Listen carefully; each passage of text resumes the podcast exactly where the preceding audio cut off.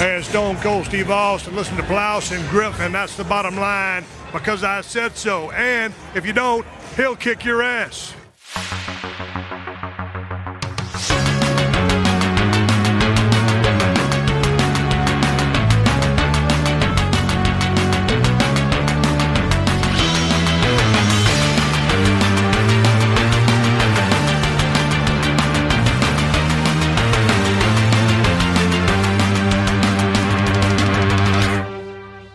Moin Moin und hallo und herzlich willkommen. Eine weitere wunderbare Ausgabe des Plauschangriffs ist angesagt mit der Fortsetzung des äh, neuesten Podcasts mit Nintendos wahrscheinlich letztem richtigen reinen, äh, reinem Handheld. Wir müssen natürlich auf den Dativ hier achten und den Genitiv.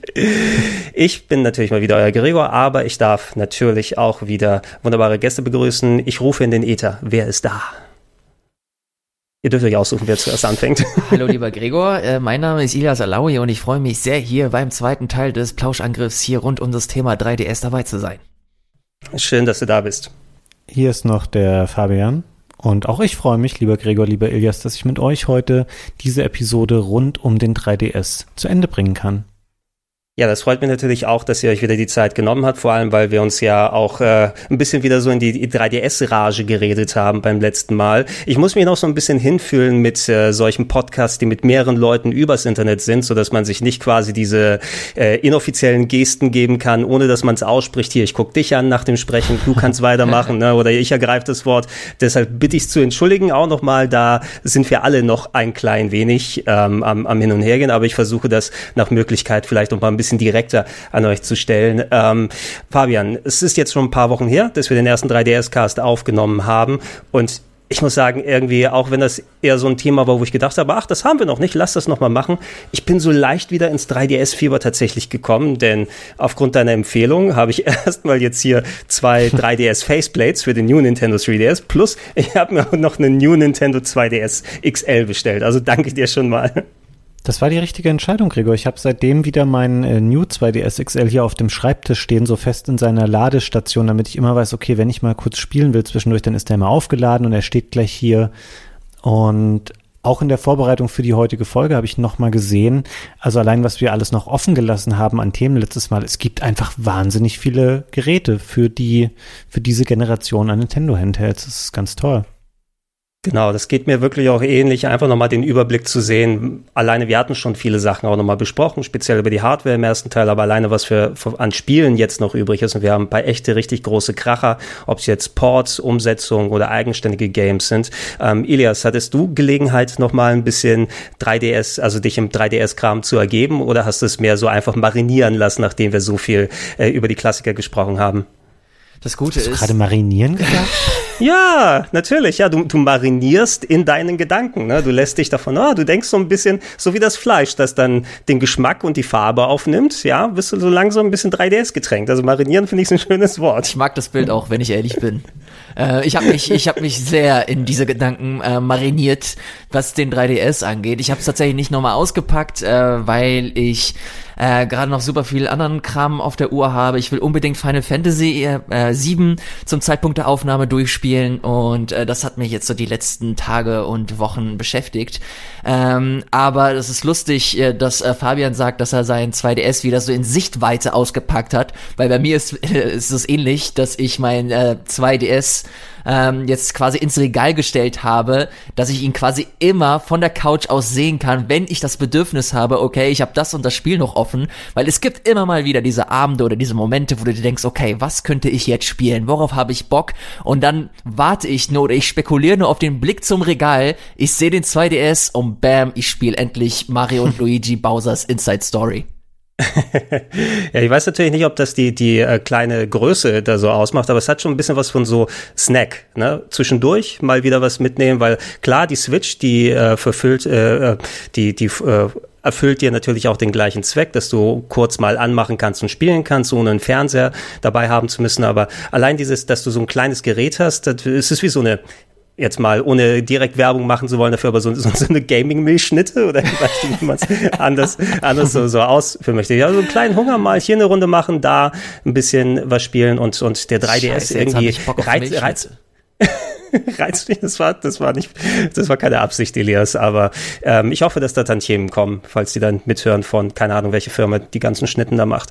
Äh, aber ja, das, das ist das Gefühl, was hier so mit rüberkommt. Und ähm, wir haben beim letzten Mal, wie erwähnt, hauptsächlich über die Hardware gesprochen, aber auch so ein bisschen so durch ein paar Highlights durchgeguckt, ein paar Serien besprochen. Fire Emblem war mit dabei, die Mario und Luigi RPGs haben wir besprochen, aber es sind etliche Games und Game-Serien noch offen, im Speziellen die Sachen, die Nintendo produziert hat. Und das soll ähm, heute Gegenstand des Podcasts sein, dass wir nochmal so ein bisschen durch die Bibliothek allgemein drüber gehen und uns über eigene Highlights austauschen. Und wir können da auch gerne direkt einsteigen. Warum nicht gleich richtig mit einem Brett einfangen und vielleicht auch mit, mit einem also wo ich meine, mein Lieblingsspiel auf dem äh, 3DS, was exklusiv ist, was bisher noch für nichts anderes rausgekommen ist. Wir können über die Zelda-Sachen gerne mal ein bisschen sprechen. Und äh, wir haben es kurz angerissen, A Link Between Worlds steht bei uns hoch im Kurs. Aber auch so viele Jahre danach, so wann war es, 2013, wo es rausgekommen ist, ich finde, ich denke immer noch sehr, sehr gern an die Zeit zurück. Wie, wie ist es bei dir, Fabian?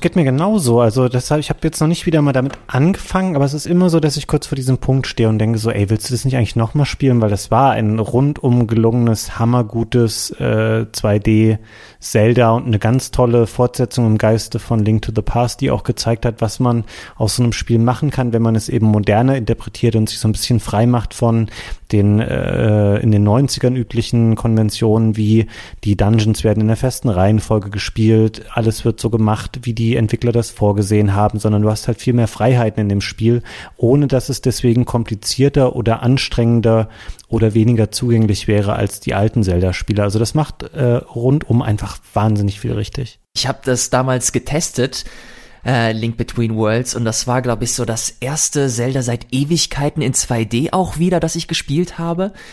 Und ich erinnere mich halt wirklich, ich kann Fabian da nur beipflichten. Es war einfach, es hat sich so wunderbar smooth angefühlt. Also es waren halt diese typischen äh, 60 Frames, die du stellenweise auf dem 3DS hattest. Ähm, die sich einfach gut angefühlt haben. Ich erinnere mich einfach, dass sich das gut angefühlt hat. Auch diese neue Mechanik, die sie damit eingebracht haben mit diesem Painting, äh, dass du dich in so eine Art Bild oder Wandmalerei verwandeln kannst und dass du da nochmal einen zusätzlichen Twist reinbekommen hast. Ich erinnere mich, dass sie, dass ich in irgendeinem Interview gelesen habe, dass sie nicht einfach, also sie hatten die Möglichkeit, A Link to the Past einfach zu remaken, aber das war denen irgendwie zu einfach und sie wollten da unbedingt einen Twist reinbekommen und ich finde, dass sie das mit diesem Wandmalereien äh, echt schön hinbekommen haben und vor allem dann auch die Brücke geschlagen haben zu dieser, zu der Dark World auch, dass du das auch nur erreichen kannst, indem du dich in so eine Wandmalerei verwandeln kannst. Die Rätsel waren schön, auch wenn sie halt stellenweise eins zu eins recycelt wurden von A Link to the Past. Aber trotzdem, und das finde ich, kann man dem Spiel so am meisten ähm, zusprechen, dass es trotz dieser starken Vorlage immer noch so, so seine eigene Marke gesetzt hat und dass das halt immer noch für sich steht. Und ich finde, das ist halt durchaus ein Erfolg, wenn du dir als äh, als Vorlage A Link to the Past nimmst, also quasi so der äh, der Titel der Zelda-Reihe schlechthin, der super viele Fans hat und auch für viele der beste Teil ist, äh, wenn man ein bisschen konservativer äh, auf die auf die Reihe blickt. Deswegen allein dafür finde ich das ähm, super super schön einfach und ich spekuliere auch ein bisschen, ey, könnte das ein Titel sein, der eventuell auch für die, für die Switch rauskommt, weil wir wissen ja, dieses Jahr ist der 35. Geburtstag von Mario und wenn mich nicht alles täuscht, ist nächstes Jahr der 35, äh, der 35. Geburtstag der Zelda-Reihe. Und ähm, da könnte ich mir durchaus vorstellen, dass wieder so eine so eine Compilation oder keine Ahnung so eine Collection rauskommt.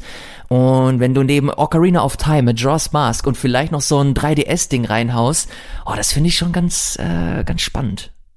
Sega, wenn du jetzt sagst, 35 Jahre Mario und 35 Jahre Zelda sind so zwei ähm, geschiedene, wieder neue Junggesellen, die zusammen in den Keller bei ihren ja. Eltern einziehen, um da mal wieder an die alten gloriosen Zeiten anzulehnen. Äh, ich kann euch da beiden wirklich beipflichten, gerade was The Link Between Worlds angeht. Und ich würde da auch hoffen, auch wenn ich äh, tatsächlich äh, den 3D-Effekt sehr gemocht habe hier, muss ich sagen, durch die leicht Top-Down-Perspektive, wo sie den auch für bestimmte Dungeons benutzt haben. Ich denke so an, an Heras Turm müsste das gewesen sein oder angelehnt an Heras Turm aus, äh, aus ähm, hier Link, äh, Link's Awakening will ich schon sagen, aus Link to the Past, wo du immer dieses Vertikale von einem Stoffwerk zum anderen springen hast. Ich habe immer so ein schönes, gutes 3D-Gefühl da bekommen und vor allem, ich fand es sehr gut, da war eine Befürchtung im Vorhinein, dass sie so einen Mittelweg gefunden haben zwischen der Offenheit eines äh, Zelda 1 auf dem NES, ja, wo du ja quasi die freie Reihenfolge fast hattest, was die Dungeons angeht, ähm, und diesem fokussierten Design, was später dazu gekommen ist, weil du hast ja auch hier die Möglichkeit gehabt, die Items vorher zu kaufen. Du warst nicht gezwungen, du musst die Dungeons in dieser Reihenfolge angehen. Und das hätte zur Folge haben können, oh, dadurch fehlt ein bisschen die, der Fokus oder das Dungeon-Design müsste ein bisschen äh, nicht ganz so ähm, verschachtelt sein, ja, weil dann man muss ja auch damit rechnen können, dass ein bestimmtes Item nicht da ist. Aber sie haben es gut geschafft, finde ich, dann eben diese beiden Wege miteinander zu verbinden. Und ich hatte es, glaube ich, auch beim letzten Mal gesagt, auch ich hatte es ja getestet damals für Game One. Und ich weiß nicht, was es ist, aber das, das Game hat bei mir vor allem auch storymäßig, auch Story in Anführungsstrichen, das war natürlich wieder so Eckpunkte, welche Charaktere kommen zusammen, wie ist das verbaut. Aber am Ende war ich zu Tränen gerührt, muss ich sagen. Ne? Und äh, wenn das so ein Spiel dann, dann geschafft hat, ich war, also ich konnte da nicht an mich halten, weil es einfach so schön war und sich so gut gespielt hat. Und das ist auch heute noch wirklich eine meiner absoluten Favoriten. Habe ich auch auf dem 3DS drauf. Nur mein Spielstand ist auf dieser äh, Capture-Station, die wir auf der Arbeit hatten. Oh Wenn ich es also nochmal spiele, müsste müsst ich wieder komplett von vorne anfangen und die kleinen, oh, die kleinen Oktopusse alle einsammeln wieder. Das war doch das, das Sammelding, wenn ich mich nicht irre. Genau, ja. Ich glaube, ich habe dem damals eine 9 von 10 gegeben. Damals gab es noch Punktewertung, also die waren zumindest sehr hoch im Kurs. Uh. 9 von 10. Ja, es ist ein verdienter Score auf jeden Fall, ne? Wenn ihr dann ne, ne, Animal Crossing hat ein 10 von 10 gekriegt, ne? nee, das habe ich damals nicht getestet. Machen wir, machen wir sowas bei Rocket Beans da nochmal Punktewertung? Also ich war immer ganz froh, dass wir die bei Game One eigentlich hinter nee. uns gelassen haben, weil äh, sonst Leute sich, äh, wozu brauche ich den Beitrag gucken, wenn ich nicht auf die Zahl gucken kann bei dem Video.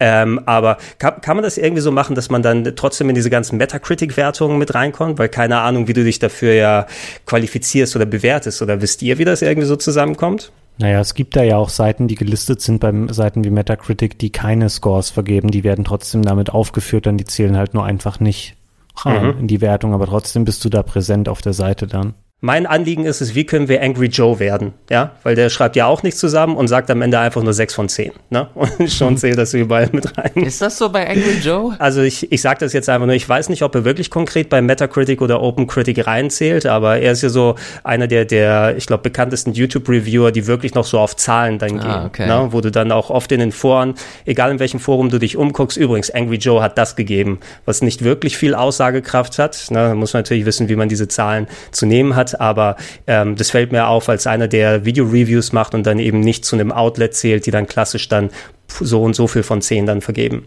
Mhm. Ähm, aber egal, lass, lass uns wieder zu Zelda zurückkehren. Und da können wir ein bisschen über die anderen Zelda-Titel noch reden, die da sind. Es gab zwei ähm, Remaster, muss man fast eher sagen, obwohl man Remakes da auch mitnehmen kann, weil da vor allem visuell was äh, drüber gepackt wurde. Aber im Grunde steckt da noch das N64-Fundament drunter. Es wurden ja die beiden N64-Teile mit Ocarina of Time und Majora's Mask nochmal umgesetzt äh, von Grezzo, wenn ich mich nicht irre, war das Entwicklerteam, was von Nintendo beauftragt wurde, die zu machen.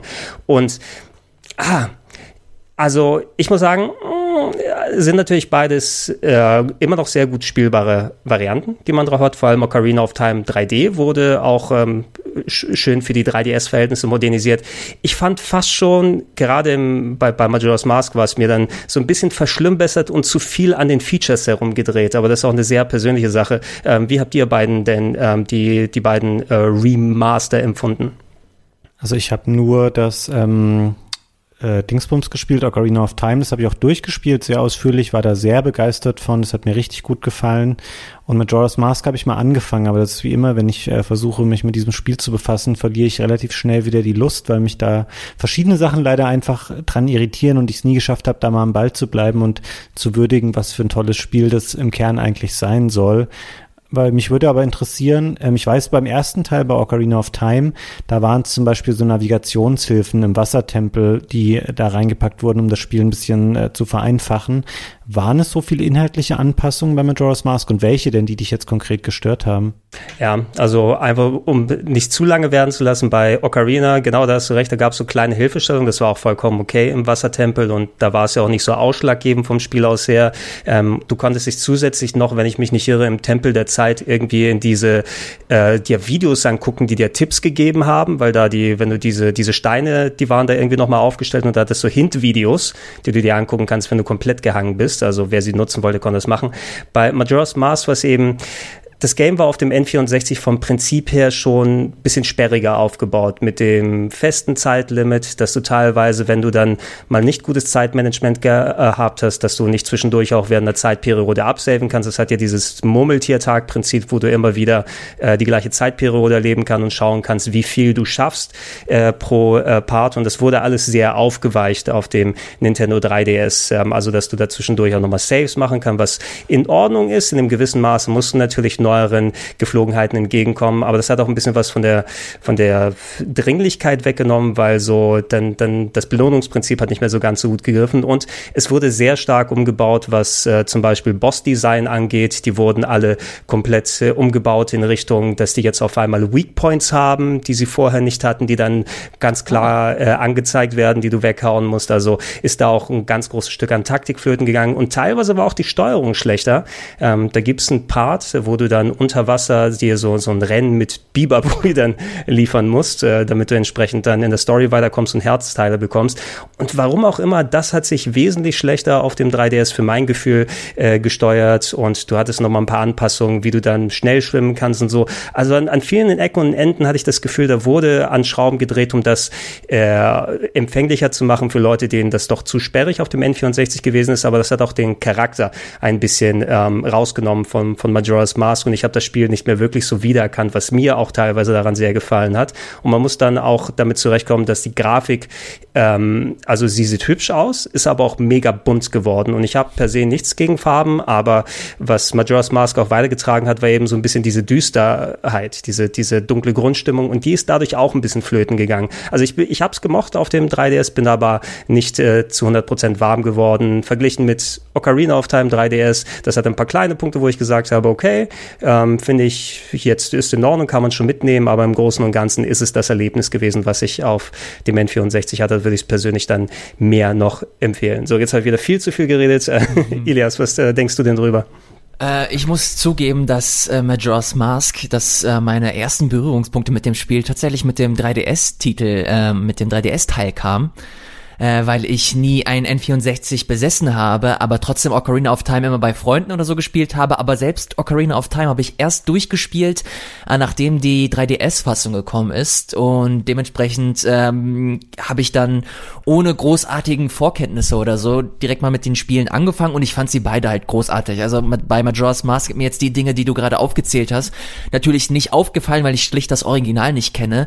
Aber äh, sowohl Ocarina of Time als auch Majora's Mask sind für mich ähm, so einer der bahnbrechendsten Titel überhaupt einer Reihe, weil sie für mich so das, das Konzept Zelda für diese 3D-Ebene so maßgeblich beeinflusst haben. Ocarina of Time sowieso. Und bei Majora's Mask, das ist so ein Titel, bei dem ich mir immer super gerne nochmal Geschichten oder irgendwelche Stories dazu durchlese, irgendwelche Entwickler-Stories, wie zum Beispiel, dass das halt innerhalb eines Jahres oder so entwickelt wurde, weil äh, Aonuma es unbedingt den Leuten bei Nintendo beweisen wollte. Und äh, quasi Majora's Mask auch quasi so der Titel ist, mit dem er dann ähm, in, in, die, in der Hierarchie der, der Zelda-Reihe aufgestiegen ist und er irgendwann halt auch als Producer die, die Verantwortung für die Reihe bekommen hat. Das sind äh, zwei absolut fantastische Titel, die sind unterschiedlich. Ich kann komplett verstehen, wenn man mit äh, Majora's Mask nicht warm wird und man da komplett irritiert von ist. Das war ich am Anfang auch, aber was mich bei der Stange gehalten hat, war diese hervorragend skurrile Atmosphäre einfach. Sie war einfach von vorne bis hinten weird as fuck. Und das, das hat mich komplett irgendwie mitgerissen. Das, das mochte ich super gerne und wollte einfach, ich habe einfach gespielt und gespielt und gespielt und wollte in dieser Welt sein. Und das hat mich halt irgendwann bei der, bei der Stange gehalten, dass ich dann auch über ja über Mechaniken hinwegsehen konnte, dass ich dann irgendwann halt Zeitmanagement betreiben muss. Auch so ein Ding, was ich eigentlich nicht so gerne in Spielen mache. Aber das ist so ein, das ist so ein Titel, wo ich das halt wirklich, wo ich über meinen Schatten springen konnte, so im wahrsten Sinne und ähm, ja so den der das Spiel immer immer mehr lieben gelernt habe. Also zwei hervorragende Titel und für mich, wenn ich so zurückblicke, schon fast ein bisschen ja, verschwendet hört sich jetzt ein bisschen gemein an, aber ich fände es so toll, wenn man diese zwei Spiele nochmal in wirklich HD-Grafik auf einer etwas moderneren Plattform äh, neu spielen könnte. Da gab es, da fällt mir, wenn du jetzt HD-Grafik sagst, bevor das äh, Remaster von Majora's Mask angekündigt wurde, da gab es ja diesen Fan-Trailer, falls ihr euch vielleicht erinnern könnt, der in äh, wirklich aufwendiger CGI-Optik gemacht wurde, wo man so ein bisschen die Anfänge mit dem Maskenhändler oder so gesehen hat, also wo nicht so richtig Gameplay zu sehen gewesen ist. Mhm. Aber auch da, also da war ich schon fast angefixt und hätte auch dann eine große Wii U-Version gerne äh, mitgenommen. Und da bin ich auch bei euch. Ähm, so oder so, diese Titel sollten alle nochmal auf der Switch, ob in der Collection ob nochmal als Download oder irgendwie äh, rumkommen, weil wie wir auch schon gesagt haben, die 3D-Features, wenn sie drin gewesen sind, waren sie nett, aber nichts davon war spielentscheidend. Ne? Und ähm, das sind solche Titel, die man auch einfach, ähm, selbst wenn man nicht nochmal komplett neu an die Grafik rangehen möchte, mit einer höheren Auflösung, mit einer besseren Framerate und so weiter, das sollte die Switch auch irgendwie schon hinkriegen, ähm, würde man wieder echt, ähm, ja, da würde Nintendo wieder ordentlich Geld in die Kassen gespielt bekommen. Die können es ja immer nochmal remaken dann viele Jahre später. Mhm. Aber wichtige Frage in die Runde wenn man die Möglichkeit hat, die Spiele auf beide Plattformen zu spielen, also sowohl N64 als auch 3DS, welche Version würdet ihr empfehlen? Also ich würde jetzt bei ähm, Ocarina of Time sagen, dass die 3DS-Version keinen Nachteil darstellt und auf jeden Fall schöner anzuschauen ist heutzutage. Und bei Majora's Mask, wie gesagt, kenne ich nicht so gut. Aber Gregor würde wahrscheinlich da eher zum N64 greifen. Relativ, muss ich sagen. Ich bin bei Ocarina of Time, würde ich auch sagen. Ähm, da kann man ruhig die 3DS-Version spielen, das ist kein Problem. Majora's Mask eben ist eher was, also ich komme von der, von der Seite her, dass ich eben Fan seit 20 Jahren vom Original gewesen bin ne, und das auf eine gewisse Art eben ins Herz geschlossen habe und mir dann das, das Remaster dann zu viel äh, auch nicht korrekt an manchen Stellschrauben gedreht hat. Ne, das hätte man auch irgendwie anders lösen können. Ich weiß aber nicht, ob ich es dann doch gegenüber dem Original allgemein empfehlen würde, weil es ist schon einigermaßen viel wieder zurückzugehen äh, ins klassische N64-Design. Da muss man nicht nur über seinen Schatten springen, dass das Game Design vergleichsweise sperrig ist, dass man erstmal irgendwie sich, sich ähm, äh, dass man versöhnlich sein muss mit wie das Spiel sich spielt, sondern es sieht eben auch nicht so gut aus mhm. wie auf dem 3DS. Und ich glaube, da kann man heutzutage auch sagen, bei aller ähm, privaten Präferenz würde ich persönlich auch sagen, spielt sie einfach auf dem 3DS und gut ist, weil sie sind nicht zu tausendprozentig verfälscht. Ihr bekommt noch in etwa das äh, Spielgefühl, was da sein sollte. Was, um es mal abzuschließen, es gab hier noch einen äh, weiteren Zelda-Titel mit Triforce Heroes, das Multiplayer-Ding, was so ein bisschen angelehnt war an die äh, Four Swords ähm, Games, die es ja vor einiger Zeit gegeben hat. Hier zu dritt ist man ja auch online irgendwie dann rumgegangen. Ich habe es ein bisschen gespielt. Wir haben es auf dem Sender damals auch ein bisschen gemeinsam gezockt.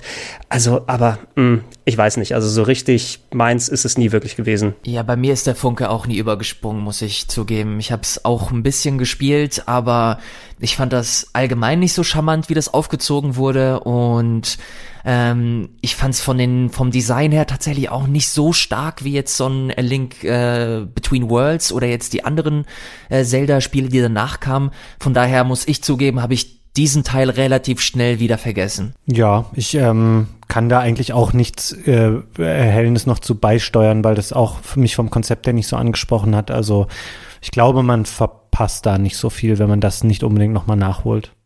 Ja, also wenn es an diesem Spiel irgendwie hängt, dass wir keine Switch-Version bekommen, weil die müssen die Online-Infrastruktur oder sowas dann an Nintendo. Pro-Tipp, lasst es einfach raus. das wird, das wird keinen irgendwie richtig stören.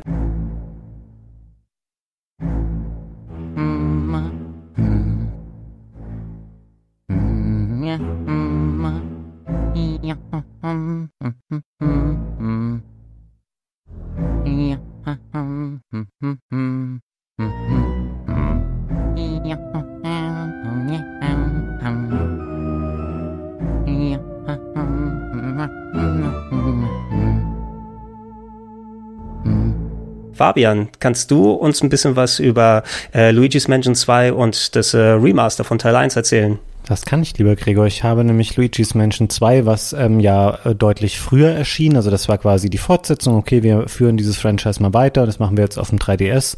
Fand das ein sehr kompetentes Spiel. Es war auch ähm, ein Beleg dafür, dass der 3DS durchaus in der Lage war, optisch sehr anspruchsvolle Spiele zu machen. Es hat sehr schön diesen Puppenhaus-Charme von Teil 1 auch auf dem 3DS gehabt. Ähm, hat für mich sehr gut funktioniert und mir Spaß gemacht. Das Remake vom 1er, ähm, so ein typisches sehr spätes 3DS-Spiel, wo man irgendwie guckt hat, okay, was kriegen wir da noch für Titel rausgeschoben. Das habe ich ein bisschen gespielt. Ähm, bei Teil 1 ist es fairerweise auch so, dass man aus heutiger Sicht gerade sagen muss, das lebt halt sehr oder hat es damals schon von seinem Charme gelebt. Das ist kein überragend gutes Spiel. Das ist so ein ganz nettes Spielchen. Aber ich würde fast sagen, dass der Zweier mir inhaltlich besser gefallen hat. Der Dreier übrigens auch.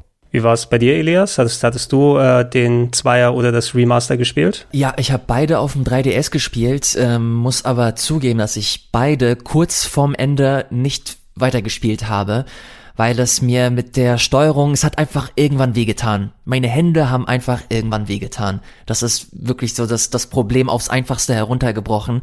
Mir hat das nicht so, für mich hat das nicht so gut funktioniert, dass man ähm, dass die Kamera stellenweise auch so invertiert war und sie man nicht umstellen konnte. Also es gab keine Option, wie du die Kamera umstellen kannst.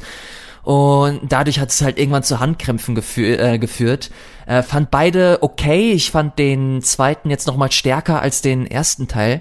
Äh, jetzt habe ich vor kurzem den dritten auf der Switch äh, nachgeholt und muss sagen, dass das aber schon deutlich der der stärkste Titel aus der ja. aus der Reihe ist. Nicht nur was Optik angeht und Design, sondern einfach nur, weil ich jetzt vernünftig die Kamera steuern kann mit einem zweiten Analogstick und mir das einfach äh, insgesamt deutlich mehr Spaß gemacht hat. Aber trotzdem äh, kann ich Fabian nur beipflichten. Zwei äh, gute Spiele und wenn man ein bisschen äh, kräftigere Hände hat, kann man da, glaube ich, auch durchaus äh, mit Spaß haben auf dem 3DS. Da bin ich auch bei euch. Ich würde auch am ehesten sagen, wenn man keine Berührungspunkte hat, Luigi's Mansion 3 ist eigentlich auch gleich ein direkt guter Einstieg. Man muss für die Lore nicht unbedingt die ersten beiden gespielt haben, obwohl ich auch noch ganz schöne Gedanken mit Luigi's Mansion, Mansion 2 oder Luigi's Mansion Dark Moon war der Subtitle, oder Fabian? Mhm. Das hieß ja, ja ein bisschen, äh, in, in manchen Regionen war ja gar keine zwei irgendwie dabei, sondern ich glaube, es ist nur Dark Moon oder so, die US-Fassung, wenn ich mich nicht irre. Ähm, ich hatte lustigerweise, als das Ding rausgekommen war, ähm, das verbinde ich mit einer USA-Reise von mir, weil da war ich unterwegs für WrestleMania, damals, als das Spiel rausgekommen ist. Und ich habe zwischendurch auf Flügen oder auf langen Busfahrten dann immer dann Luigi's Mansion 2 gespielt und auch viel Spaß gehabt. Es sind ja auch dann die gleichen Entwickler, ähm, wenn ich mich nicht irre, die Luigi's Mansion 3 gemacht haben, Next Level Games oder hast du das im Kopf, Fabian? Hm, das weiß ich leider gerade nicht, aber ich glaube, dass du recht hast, ja. Müssen wir mal checken, die ja auch als, als Second Party quasi von Nintendo aufgetreten sind und viel in, in solcher Richtung gemacht haben. Das Remaster vom ersten Teil würde ich mir gerne nochmal angucken. Ähm, da hatte ich das äh, GameCube-Original vor knapp eineinhalb Jährchen nochmal für ein Let's Play gespielt und da wieder bekräftigt, es ist ein schöner Titel, aber ein kurzer und der ähm, auch äh, noch nicht ganz so wirklich ausgereift ist in vielen Sachen. Da gibt es ein sehr schönes Video von den Kollegen von äh, Digital Foundry, die ja sehr in technische Details reingehen. Und ich hätte jetzt einfach gedacht, dass es so ein simpler GameCube-Port ist, ne? die Assets rübergenommen und dann, ja, machen wir vielleicht die Kamera noch leicht anders, aber anscheinend wurde er wirklich richtig remastered mit teilweise äh, anderen Texturen und so weiter gemacht. Und ähm, für, für technisch, technische Verhältnisse würde ich es mir gerne nochmal anschauen, einfach weil da anscheinend sehr viel mehr Arbeit reingeflossen ist als man denkt. Ähm, warum auch immer Nintendo das so spät noch gemacht hat, aber sie haben es eben gemacht. Ne? Ich kann es dir hm. leihen, ich hab's hier noch als Cartridge. Du hast es noch? Ja, Mann. Ach, äh, stimmt, das kam ja auch noch als Cartridge raus, ne? Klar. War ja auch ganz vergessen nicht, dass da war noch ein, da das war noch ein Download, aber da, da, da sprechen wir auch nochmal drüber. Ich komme darauf nochmal zurück, Elias, wenn ich dann durch die 800 anderen Games dann äh, durch bin. Gerne. What a thrill. With darkness and silence through the night. What a thrill! I'm searching and I'll melt into you. What a fear in my heart, but you're so supreme. I give my life not for honor, but for you. In my time,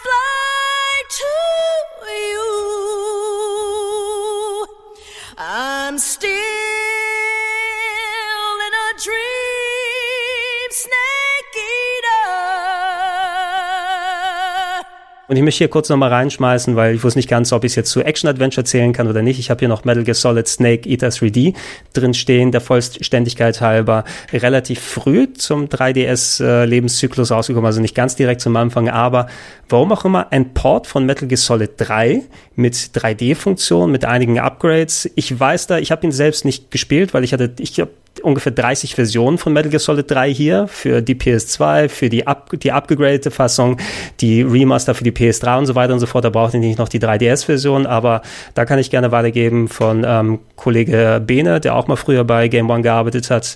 Ähm, der ist auch großer Metal Gear Solid-Fan und der hat alle Metal Gear Solid 3 Varianten gespielt, inklusive der. Und der meinte, ey, ihm hat sehr viel Spaß gemacht, obwohl der 3DS nicht ganz so gut damit zurechtgekommen ist. Also Framerate-technisch musste ich schön äh, auf eine große Ruckelei anstellen. Ansonsten aber das Spiel doch ganz gut portiert gewesen. Ja, ich glaube, das hat halt, dadurch, dass es so früh raus war, gab es natürlich auch noch keine 3DS mit diesem Analog-Knubbelchen und ich glaube, mhm. es gab auch das Circle Pad nicht unbedingt vorher schon. Ich glaube, das Spiel hat das dann unterstützt, aber ursprünglich war es, glaube ich, relativ schwierig zu steuern, weil es nicht für einen Analogstick ausgelegt war. Aber ich erinnere mich auch daran, dass es ein recht äh, kompetenter Port tatsächlich war. Also es war eins der technisch beeindruckteren Spiele am Anfang, abgesehen davon, dass es eben nicht besonders flüssig lief, aber es sah zumindest gut aus in Standbildern. In Standbildern sah es gut aus. Das war der, der Vorteil, als wir noch in, den, äh, in der Zeitschriftenära noch äh, halbwegs drin waren, wo wir nicht nur mit Videos arbeiten müssen. So verkaufst du dann Spiele auch. Leute, gehen wir zu dem Genre über, das äh, auf dem 3DS von Nintendo auf jeden Fall auch wirklich mega gut bestückt wurde. Und ich glaube, im letzten Teil, da hatten wir noch nicht über die ganz großen Jump'n'Runs gesprochen. Ähm, also lass uns mal ein bisschen, und Ilias, du darfst dann gerne anfangen, äh, ein bisschen was über Super Mario 3D Land sagen, was so ziemlich auch mein liebster Plattformer da drauf gewesen ist. Genau, da haben wir, glaube ich, auch letztes Mal ein klein wenig darüber gesprochen. Das ist im Grunde. Ein klein wenig, genau. Äh, Super Mario 3D World, nur noch mal in etwas kleineren Chunks und ähm, halt angepasst an den 3DS, ein komplett neue Level natürlich auch. Ähm, fand ich ganz cool. Du hast, äh, wie gesagt, wieder dieses, dieses dumme 3DS. Äh, Ding, dass du dich, also immer wenn ich Plattformer auf dem 3DS gespielt habe, habe ich mich nicht ganz so dynamisch gefühlt oder nicht ganz so frei gefühlt, weil es, keine Ahnung, es war für mich immer ein Krampf, diese, diese Konsole in, den, in der Hand zu halten, bis halt irgendwann der 2DS äh, XL kam. Äh, damit ist das alles ein bisschen entspannter gewesen, aber trotzdem äh, ein schönes Ding. Und ich mag diese Anekdote einfach, dass sie mit diesem Titel halt wirklich äh, versucht haben, diesen 3D-Effekt zu zelebrieren und das Konzept 3D Mario an sich äh, wo die Leute halt immer wieder Schwierigkeit hatten, äh, gezielt in einer 3D-Umgebung auf einem Gumba zu springen, dass sie den 3D-Effekt mhm. auch effektiv dafür genutzt haben, um dir die, die Eingaben halt zu, zu erleichtern und dementsprechend auch kleine Rätsel mit eingebaut haben, dass das nicht einfach nur ein Gimmick ist, dass das halt alles in 3D ist, sondern versucht haben, Design und, und äh, Technologie miteinander zu kombinieren. Das ist für mich ein Paradebeispiel, was, äh, was diese Kombination angeht und von daher, ähm, kann man das auf jeden Fall heute noch äh, wunderbar spielen. Ich habe das lustigerweise, nachdem ich Odyssey auf der Switch damals durchgespielt habe, hatte ich so Bock weiter auf, n, auf, auf Mario, dass ich selbst das irgendwann rausgeholt habe und das gespielt habe und einfach nur gute Zeit hatte. Also von daher, ich kann ähm, wenig Schlechtes über 3D Land auf dem 3DS sagen. Geht mir genauso. Ähm, es ist kein Mario Galaxy von der Qualität her. Es ist halt so ein kompaktes, kleineres 3D Mario, ähm, was mir viel Spaß gemacht hat, wie Ilias das schon ausgeführt hat, der 3D-Effekt äh, da wirklich mal sehr schön eingebunden ist. Ein Spiel, äh, wo man erkennt, äh, was man da rausholen kann, wenn man sich eben bemüht, das auch äh, gescheit zu implementieren ins Spiel. Ist mir in sehr guter Erinnerung geblieben. Es ist nicht eins meiner Lieblings-Marios. Dafür ist es irgendwie zu nett auf eine nicht negativ gemeinte Art und Weise. Das ist schön, aber es hat wenig Herausragendes so gehabt. Aber es ist cool und es ist ähm, generell auch ganz nice, so dass man sowas eben auf einem Handheld dann auch spielen konnte. Ein Mario-Titel in 3D, das war zu der Zeit, als es rauskam, ja nicht selbstverständlich. Stimmt, ja. Und äh, ich würde da auch noch, ähm, auch wenn wir natürlich mittlerweile in digitalen Zeiten sind, aber ich kann mich warum auch immer noch gut an die Verpackung erinnern. Ähm, die hatte ja schon angefangen, Nintendo hatte, ist irgendwann mal ja dazu übergegangen, das Plastik nicht komplett durchgehend bei den Verpackungen zu machen, sondern so kleine Quadrate auszustanzen, wenn ihr euch erinnert, mhm. wenn man die mhm. aufmacht, damit dann ähm, im Zuge der, der, des Umweltschutzes weniger Plastik dabei ist. Aber sie haben es diesmal auch genutzt, um da so kleine Piktogramme drin reinzupacken. Wenn du die pa Verpackung aufgemacht hast, da hast du so rote Silhouetten von verschiedenen verschiedene Mario-Figuren gesehen. Und äh, da wusste ich auch, das war so irgendwas, irgendwie, irgendwie verbinde ich das noch so leicht dezent, damit das auch das, dass das drumherum noch mal ein bisschen schicker gewesen ist als bei anderen Games. Ähm, um auch nochmal die Brücke zu schlagen, apropos von wegen originell und so weiter, ähm, das andere große Mario, was man sagen kann auf dem Nintendo 2DS, ist dann die Fortsetzung von New Super Mario Bros. gewesen, New Super Mario Bros. 2, mit irgendwie einem leicht im Nachhinein finde ich so leicht merkwürdig, dass sie den Fokus drauf gepackt haben, aber es ging sehr viel ums Münzensammeln, wenn ich mich noch richtig erinnere. Ach, und na, und ähm, es war vor allem auch, man muss ja bedenken, die New Super Mario Bros. Sachen, heutzutage hat man natürlich wieder eine größere Varianz, aber das erste New Super Mario Bros. auf dem DS war ja so ein absoluter riesen Mega-Hit für Nintendo gewesen, hat sich irgendwie 20, 30 Millionen Mal verkauft, ungefähr, wenn ich mich nicht irre. Also auf jeden Fall in einem riesigen Bereich viel mehr als alle Galaxies und andere Sachen, die zusammengekommen sind. Und natürlich war ein besonders großer Fokus darauf, wie sie da äh, weitergehen werden. Ähm, aber äh, also ich habe es nicht komplett durchgespielt. Ich habe es immer noch ganz gerne gespielt, wobei ich habe mich persönlich ein bisschen lieber im 3D-Land ausgetobt, weil es wieder so einen anderen Geschmack gehabt hat. Ähm, Fabian, hattest, hattest du es ausführlich gespielt? Ich habe es ähm, durchgespielt. Ich kann mich sehr plastisch daran erinnern, weil ich weiß, dass die letzten ähm, Segmente des Spiels, so bis ich den Spielstand dann 100 Prozent hatte, habe ich auf einer Fahrt gemacht, als wir mal in einem dieser großen Busse auf die Gamescom gefahren sind von der Arbeit aus. Und ich weiß, dass ich stolz wie Bolle war im Auto, als ich da saß und dann sagen konnte, ey, guck mal, ich habe hier jetzt alle, ich glaube, du hast so Symbole auf deiner Spielstandanzeige gehabt, um dann zu symbolisieren, dass du da alles durchgespielt hattest. Dann war ich natürlich wieder der King im Auto, als das passiert ist. Das sind die kleinen Erfolge im Leben, an denen ich mich äh, hochziehen kann. Und ich weiß, dass ich das damals echt begeistert gespielt habe. Ich bin mittlerweile so ein bisschen der von der Ästhetik müde, die diese New Super Mario Bros. Spiele haben. Ich finde die nicht ganz so ansprechend, aber damals hat mir das, also die sind auch generell spielerisch sind die immer top, aber ich finde es ja mich persönlich am wenigsten berührende Art, ähm, so Spiele optisch zu inszenieren, was Mario angeht.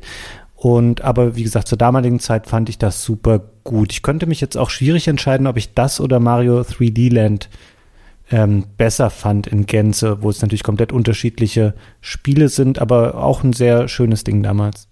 Ja, auch, auch hier gilt für beide, die hätte ich beide natürlich auch nochmal gerne in einer abgedateten Version gesehen. Das ist auch etwas, was sehr gerne nochmal auf der Switch kommen dürfte und da auch meines Erachtens sehr gut funktionieren würde. Ähm, wenn ich hier noch mal ein bisschen weiter schaue, ich habe es auch noch mal der Vollständigkeit halber aufgeschrieben, wobei der Titel für mich eher auf die Wii U respektive auf die Switch natürlich jetzt mit, Fort mit der Fortsetzung gehört, aber es gab natürlich auch den Super Mario Maker auf dem 3DS. Muss ich zugeben, ich habe es nicht auf dem 3DS gespielt selber. Ich glaube, ich hatte es mal kurz zum Ansehen mal für ein paar Minuten, aber ich bin jetzt nicht so weit gegangen, dass ich da groß Level für die Variante gebaut habe. Hat es jemand von euch mal gemacht? Hat ihr was, habt ihr was drauf gebaut oder konnte man da die gleichen Level wie bei der Wii U-Fassung spielen? Ich weiß es gar nicht nicht mehr. Ich erinnere mich noch richtig gut, als das angekündigt wurde und wie wir das auch auf dem Sender angekündigt haben. Das war nämlich bei New Game Plus und ich, ich erinnere mich, dass Fabian mit in der Sendung war und ich erinnere mhm. mich auch richtig gut, dass wir beide mega irritiert waren, weil das, glaube ich, auch ein Mario Maker war, das keine direkte Verbindung zum Internet hatte. Also du konntest keine äh, User-Generated äh, Level irgendwie zu dir äh, runterziehen und spielen oder selber äh, Level teilen, und das ist für mich so ein bisschen am Konzept vorbei, so. Das war ganz, ganz komisch, weil für mich Mario Maker halt einfach ein, ein wichtiger, ein wichtiges Vehikel dafür ist, äh, Community mit, einzu, mit einzubeziehen oder selber die Community des Spiels ähm, davon zu zehren und zu schauen, ey, was gibt es da für kreativen, abgefahrenen Shit? Und dadurch hat sich das Spiel auch ähm, verhältnismäßig lange, also zumindest auf der Wii U, äh, im, im öffentlichen Diskurs gehalten, weil immer wieder abgefahrener Kram veröffentlicht wurde da hattest du mal hier die Interpretation von dem Spiel, da hattest du mal hier eine abgefahrene Idee und bei Mario Maker für den 3DS, ich habe das Gefühl, dass das eine Lebenszeit von zwei Monate hatte und dann komplett wieder verschwunden ist. Und äh, das ist für mich ein Sinnbild für das Spiel. Äh, hatte keine großartigen Berührungspunkte oder gar Motivation, das zu spielen, weil ich nicht gewusst habe, wo da der Mehrwert liegt, wenn du halt eh eine Wii U hast, äh, zu da zum damaligen Zeitpunkt zumindest, und Mario Maker drauf spielen kannst. Und selbst wenn du keine Wii U hast und Mario Maker spielen willst, dann willst du doch nicht die schlechtere Variante spielen und nur mit den, ja, mit dem paar vorgefertigten Level und mit deinem Level dich zufrieden geben. Also ich fand das tatsächlich so ein bisschen schade und, und am, am Ziel vorbei. Ich fand es als Spiel ähm, für mich zum Durchspielen, es hatte ja auch, glaube ich, eine ganz ordentliche Singleplayer-Komponente schon, die nicht in der Wii U-Version enthalten war, ähm, um das ein bisschen auszugleichen. Das hat mir schon Spaß gemacht, ich habe mich aber auch nicht sonderlich lange mit befasst und es hatte das Problem, dass es ähm, von, also es nutzt ja verschiedene Grafikstile, äh, wie auch der Vorgänger auf der Wii U. Die sahen nicht alle richtig gut aus auf dem 3DS. Also wahrscheinlich waren das so Skalierungsfragen oder ähm, dass bestimmte Auflösungen nicht so gut auf den Screen passten. Es gab ein, zwei Stile, die ein bisschen matschig aussahen auf dem 3DS. Ich erinnere mich daran, dass das nicht alles so äh, pixel super scharf war. Und ich fand das irgendwie cool, dass es überhaupt diesen Port gab, aber es stimmt schon, es war nicht richtig für die Plattform gemacht und ja, ist dann auch schnell wieder von der Bildfläche verschwunden. Die Switch ist da heute die sehr viel passendere Plattform einfach für. Und äh, zum Aufnahmezeitpunkt ist ja auch äh, gerade der ähm, angeblich letzte große Patch für ähm, Super Mario Maker 2 auf der Switch erschienen. Du, Elias, hattest ja auch auf dem Sender ein bisschen was dazu schon gespielt. Waren da schon von den neuen Features was zu sehen? Sind die gut geworden? Ja, du konntest, also du kannst mittlerweile alle äh, Feature dir anschauen und selber spielen und es gibt es gibt auch schon so viel geilen Shit, den du dir runterladen kannst, wo du die Inspiration ziehen kannst und ich habe auf dem Sender mich ein bisschen ausprobiert. Ey, das macht einfach Bock. Es macht einfach Spaß, sich diese verschiedenen Modi sich auszusuchen oder die Mechaniken dir äh, äh, zu, zu nehmen und dir eigene Sachen auszudenken. Ich habe mit Boomerang Mario ein bisschen gespielt und allein dir dann zu überlegen, okay, wie nutze ich den Boomerang, um eventuell Rätsel zu, zu erstellen oder keine Ahnung, du spielst einfach keine äh, ein, User-Level mit, mit Kugelwilli Mario, wo du halt einfach straight durch das Level durchrast. Das ist einfach geil. Es macht, es macht einfach richtig Bock. Ist für mich eines der, der schönsten und interessantesten Spiele, die du dir auf der Switch aktuell holen kannst, wenn du halt in, in, ein Interesse daran hast, selbst kreativ dich im Mario-Universum zu, zu beteiligen. Also es finde ich auf jeden Fall so mit, mit Abstand die beste Mario Maker-Version, die du dir heute holen kannst. Ich, ich versuche mich noch davor halbwegs zu wehren, wieder in Mario Maker zu versinken, aber ich glaube, da komme ich jetzt nicht mehr von weg. Ja, als Ersteller hast du eh ein Verbot auf dem Sender aufzutreten. Das darfst du nicht. ich werde mich mit allem wehren. Was, willst du nicht Sternenfuchs 64 spielen? Ich Nein, weiß ja nicht. niemand will Sternenfuchs 64 spielen. Übrigens, ich, ich habe kurz mal die Verkaufszahlen von äh, New Super Mario Bros. 2 mir angeguckt. Das ist, äh, das sind Zahlen von 2016, aber knapp 10 Millionen Exemplare, etwas drunter, haben sie weltweit davon abgesetzt. Und könnt ihr raten, wie viel auch bis zu 2016 von New Super Mario Bros. 1 auf dem DS abgesetzt wurde? Oh, ich tippe mal so das zweieinhalbfache. Oh, es ist nicht schlecht. Es sind 30,8 Wow. Millionen Exemplare. Ne? Und ich, es war nicht mal ein Pack-in-Titel, wenn ich mich nicht irre. Also es war einer, den du immer separat kaufen müsstest, weil Nintendo Doch. zählt ja so. War es ein Pack-in-Titel eine Zeit lang? Ja, ich habe diesen, ich habe diesen DSi XL, den es mal zum, ich glaube, 25-jährigen Ah. Mario-Jubiläum gab, so ein rotes Gerät mit so Nintendo Icons auf dem Gehäuse drauf, so Toads und sowas, glaube ich. Und da war Mario Bros, also New Super Mario Bros. ein Pack-in-Titel. Okay, später zur DSi-Zeit dann, ja. Aber man sieht, Nintendo hat äh, eigentlich ganz gut für sich dran getan, dass sie die Kassen dann noch mal ein bisschen mit auffüllen.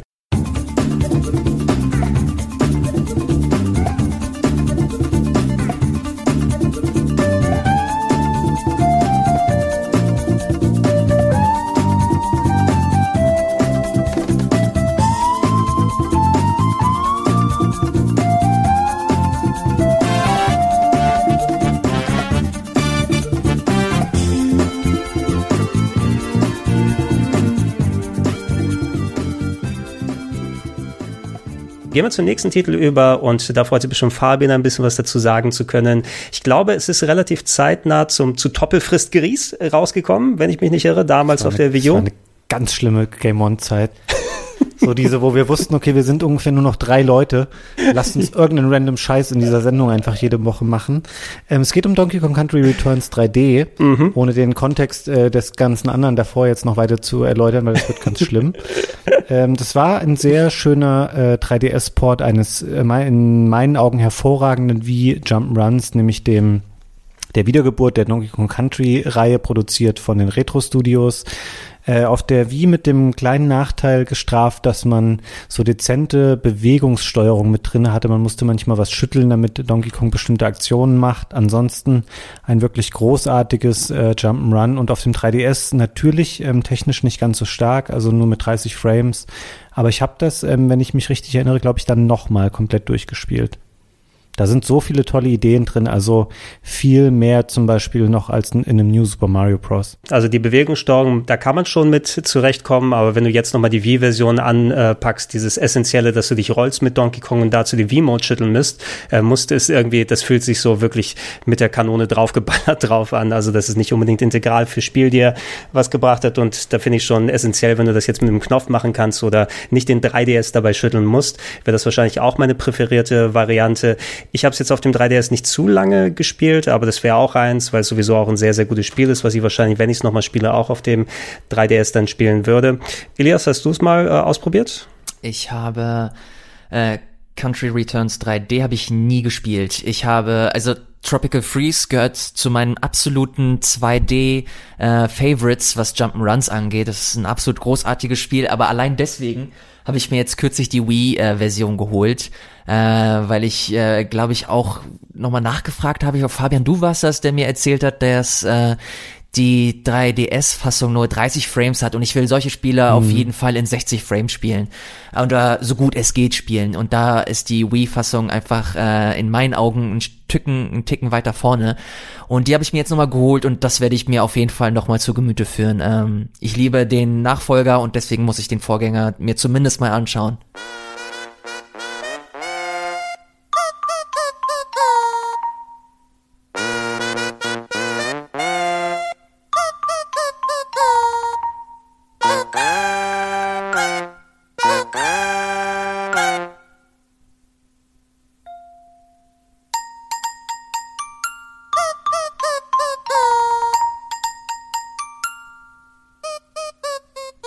Gehen wir zu einem äh, weiteren Nintendo-Charakter, der auf dem 3DS nochmal ein paar eigene Spiele bekommen hat, mit unterschiedlicher Qualität meines Erachtens nach. Wir reden über Yoshi und da gab es zumindest zwei größere Spiele von Interesse. Das eine war Yoshi's New Island, quasi die Fortsetzung von Yoshi's Island, die wir dann auf dem äh, 3DS bekommen haben. Und einmal ein, wenn ich mich nicht irre, ist das ein erweiterter Port gewesen oder Fabian von Yoshi's Woolly World, was ja eigentlich ein Wii U-Titel gewesen ist, oder? War ein Port, no? Ja, ähm, bei, äh, bei allen Yoshi-Spielen, diesen singulären Titeln, die sind mir nicht so gut im Gedächtnis geblieben, was nicht unbedingt für ihre Qualität spricht. Ich glaube, Woolly World ist ganz gut oder verwechsel ich das jetzt mit dem nee, Switch-Spiel? Nee, nee, äh, das, nee, Woolly World ist schon das Ding, was so ein bisschen angelegt war an äh, Kirby's Epic Yarn, also das ja, Kirby stimmt. und das magische Garn, hatte dann eben diesen äh, ganz eigenständigen Look und äh, ich weiß auch noch, auf der Wii U habe ich durchaus Spaß damit gehabt. Ähm, das wurde ja nochmal dann erweitert. Es ist ja nicht nur Yoshi's Woolly World auf dem 3DS, als der Port gekommen ist, sondern äh, Pucci und Yoshi's Woolly World.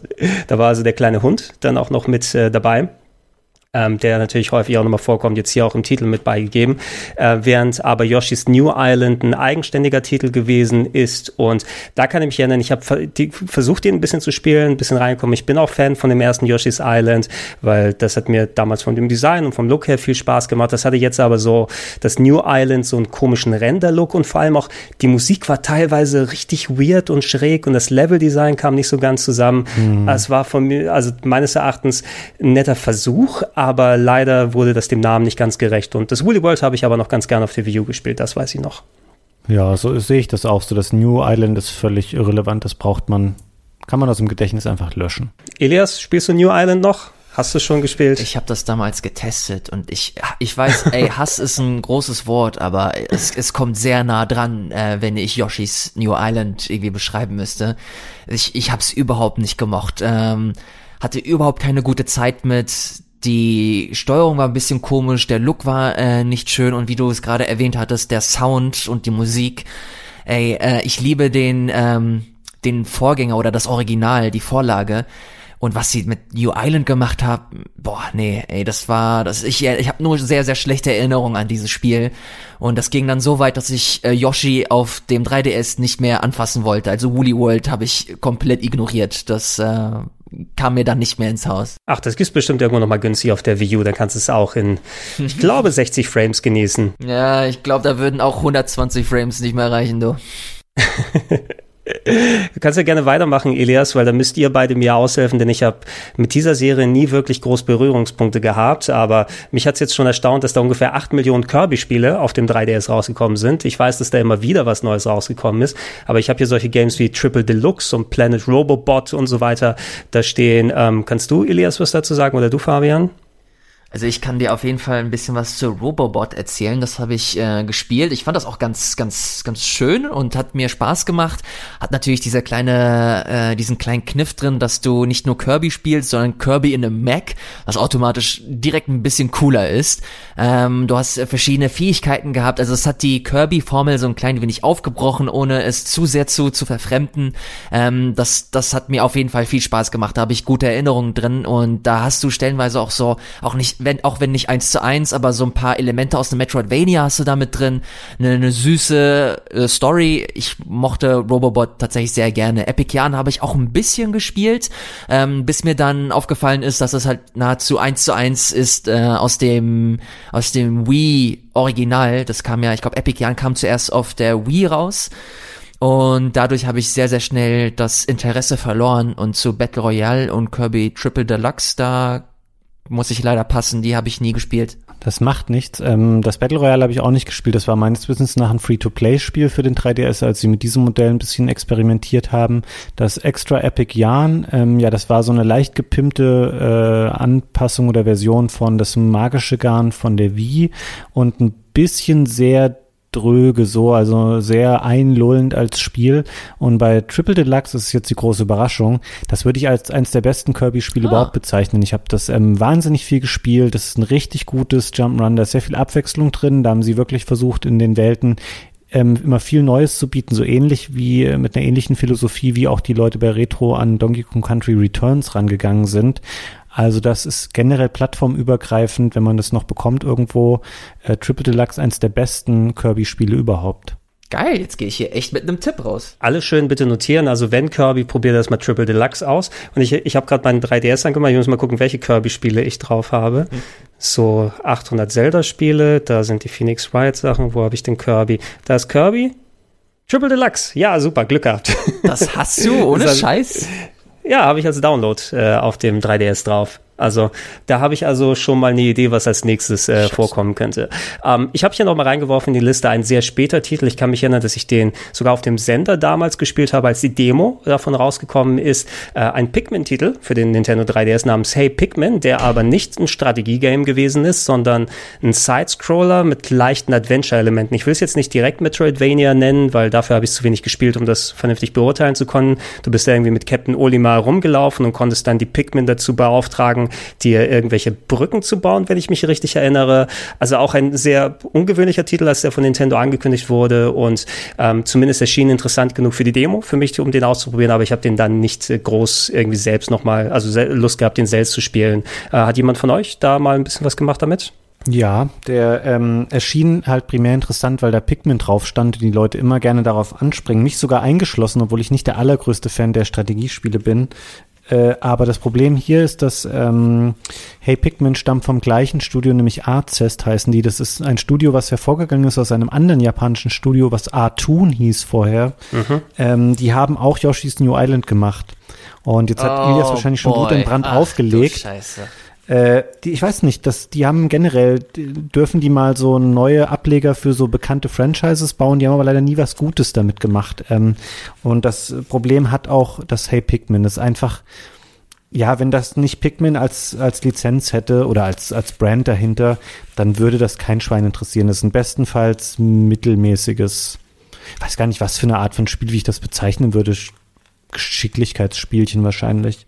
Ich erinnere mich nur von, von, aus, aus Screenshots, dass das so 2D Jump'n'Run mäßig aussah, ohne es jemals selbst gespielt zu haben. Wenn man es unbedingt noch ausprobieren möchte, es gibt eine Demo davon. Das war eins, wo Nintendo dann auch schön Demos noch rausgebracht hat. Äh, solange der ähm, 3DS eShop noch funktioniert, also wenn uns jetzt jemand aus Lateinamerika und äh, zuhört und äh, wo wird's noch eingestellt, da haben wir die Nachricht auch irgendwie gerade kürzlich bekommen, dass zumindest der 3DS und Wii U Shop äh, in bestimmten Ländern eingestellt wird.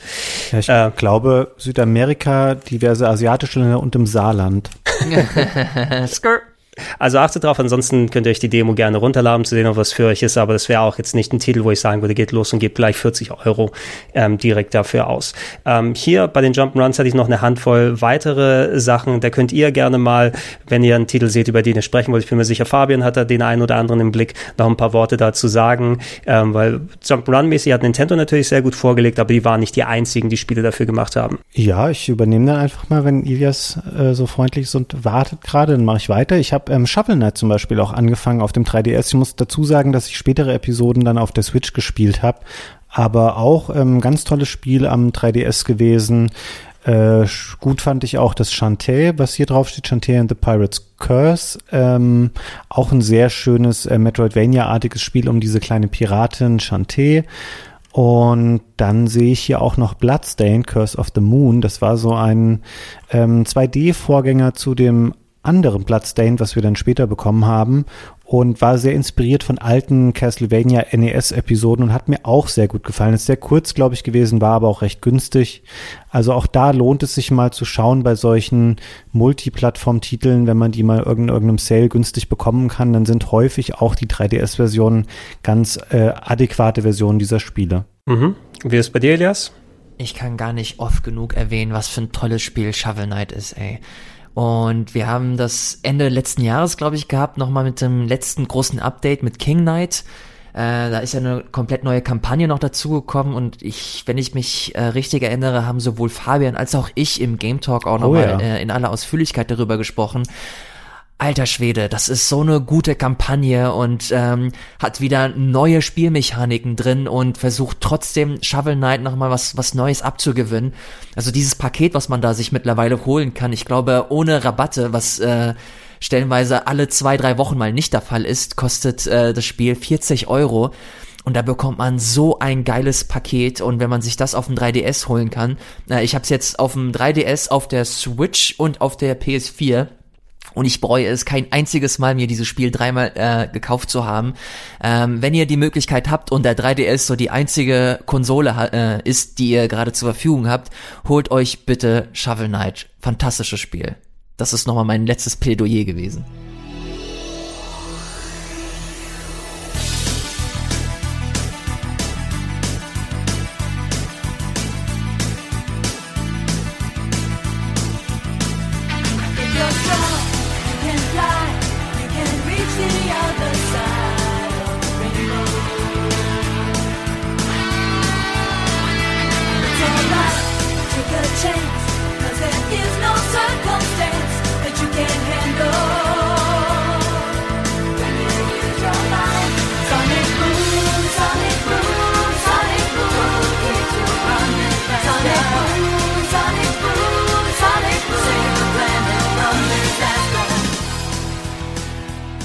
Will noch eine Handvoll Worte reinwerfen. Über Sonic muss man sich nicht viel auslassen äh, auf dem Nintendo 3DS. Die Spiele, die wir da bekommen haben, Generations, Lost World und äh, Sonic Boom.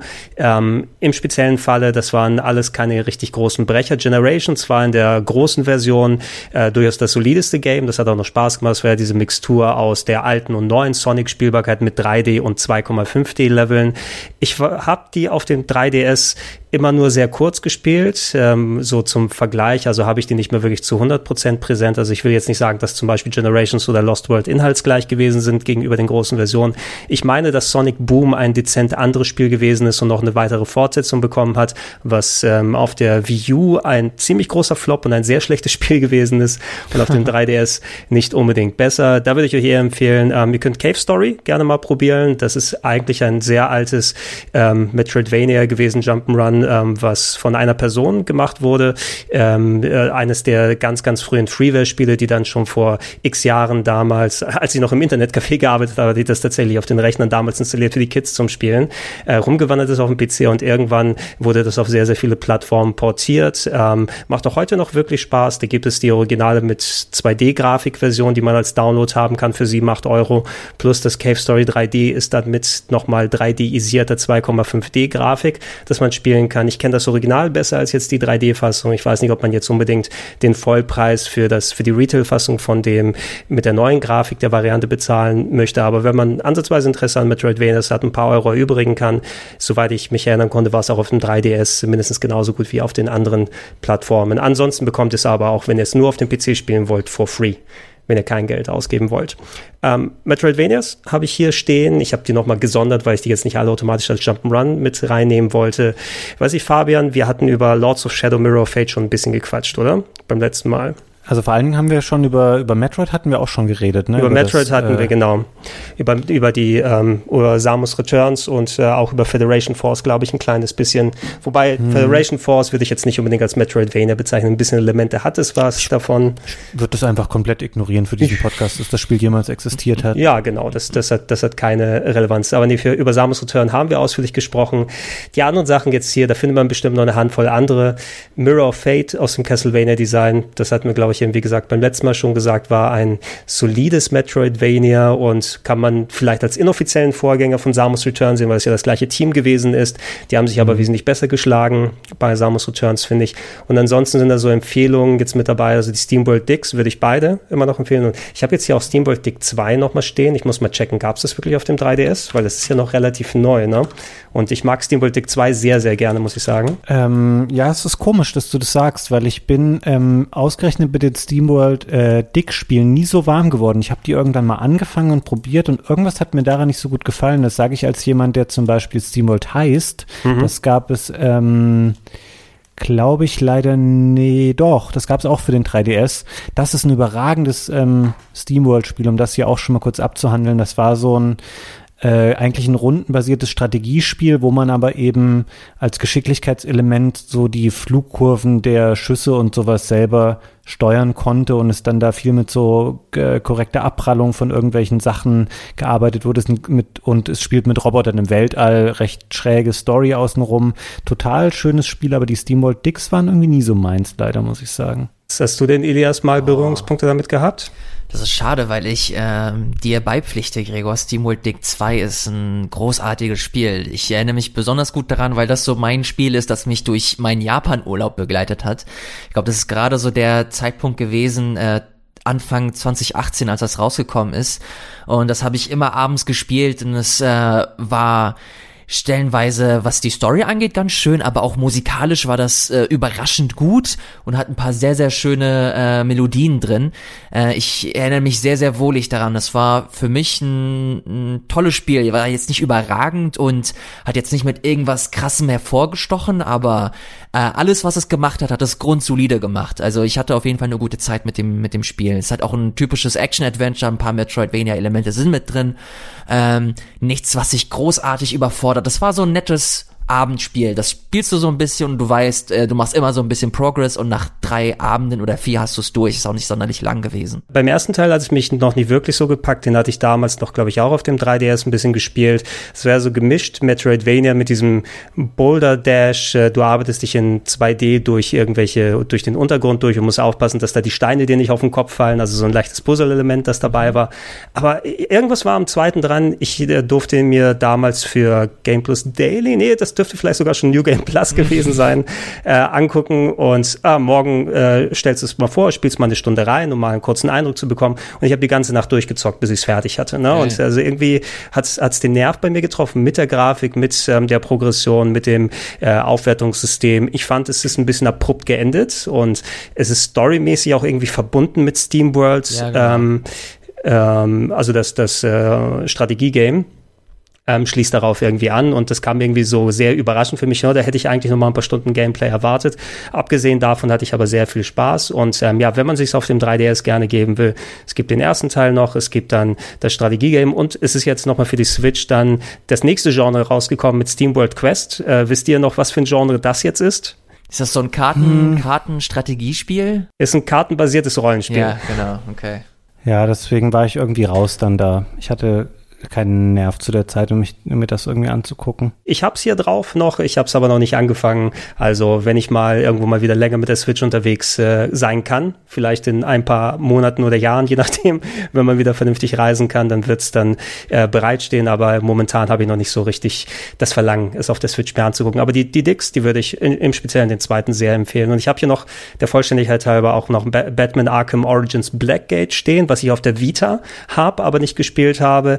Ich habe so ein bisschen gemischtes was drüber gehört. Ein Metroidvania aus dem Arkham Batman Universum, 2,5D Sidescroller. Hatte jemand von euch das mal gespielt? Nee, also ich weiß genau, wie das aussieht und so und habe das damals auch verfolgt, aber dann habe ich auch nur so ähm, mäßig begeisterte Sachen drüber gehört und irgendwie hat sich dann nicht ergeben, weil es, glaube ich, äh, zunächst eben auch auf so wenigen Plattformen nur präsent war. Ich glaube, das ist am Anfang nur auf 3DS und Vita rausgekommen und später dann noch für andere Systeme und irgendwie hatte ich zu der Zeit, äh, weiß ich nicht, bin ich nicht so rangekommen. Hab das äh, nicht gespielt, weil es so äh, schlechte Mundpropaganda gab, dass äh, super viele Leute immer mal wieder gesagt haben, dass das grauenhaft ist und dass äh, ich erinnere mich auch im Vorfeld nie was äh, released wurde zu dem Spiel oder keine großartigen ähm, Bilder dazu gab, keine Videos und es immer so geheim gehalten wurde, bis es dann irgendwann draußen war und als es draußen war, Überraschung, war es halt nicht so geil. Deswegen habe ich es auch sehr schnell aus meiner Platte wieder gelöscht. Dann lass uns doch mal rübergehen zu erfreulicheren Sachen und äh, ich habe die mal hier unter Action und Kampfspiele zusammengefasst. Ich weiß, es sind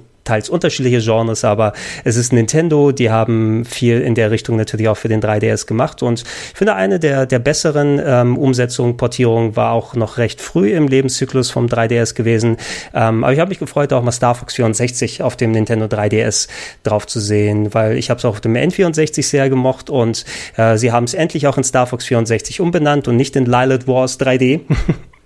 wie es ja eigentlich hätte heißen sollen in der Westfassung. Ähm, ich weiß nicht, hatte einer von euch dann nochmal in 3D das auf dem 3DS ausprobiert oder war für euch noch die schöne N64-Erinnerung genug? Wie, wie ist es bei dir, Elias? Ich habe Star Fox 64 äh, nie gespielt. Weder auf dem 3DS noch, oh, noch auf dem N64. Es hat mich nie angeturnt, muss ich sagen. Ich habe das damals auf dem SNES gespielt, also das Star Fox, das damals erschienen ist. Äh, das fand ich nett, aber hat mich, also äh, generell die Reihe hat mich nie wirklich gekickt, muss ich, muss ich äh, hier leider gestehen. Da sieht es bei Fabian, glaube ich, ein bisschen anders aus. Ja, ich habe das ähm, sehr gerne auch auf dem 3DS nochmal gespielt. Es war richtig cool. Ich fand es ein bisschen seltsam. Ich glaube, das Spiel war prinzipiell sehr darum gestrickt, dass man, ähm, dass es natürlich zum einen 3D war, dass man es zum anderen aber durch so Kippen und sowas steuern konnte des Geräts, was natürlich eine schlechte Kombination war, wie wir letztes Mal schon festgestellt haben, dass man so ein Gerät schnell rumschwenkt, was es eigentlich bedingt, dass man ruhig und gerade auf den Bildschirm schaut. Aber das konnte man äh, umstellen, wenn ich mich richtig erinnere. Und das war ein sehr, sehr schöner Port. Also ähm, hat mir richtig viel Spaß gemacht. Und wir dürfen nicht vergessen, der hat auch ähm, Zitate hervorgebracht, eben wie Do a Barrel Roll und sowas, ähm, die die Videospielgeschichte für immer prägen. Kann mich auch noch erinnern für die Leute, die dann Multiplayer drauf gespielt haben. Es hat irgendwie die Kamerafunktion noch mit benutzt, so dass äh, über den gegnerischen Fliegern dann auch noch äh, live das so, so Bilder von den ähm, abgeschossenen Gegnern gesehen werden konnten, also dass du ihre Reaktion auch direkt mitnehmen kannst.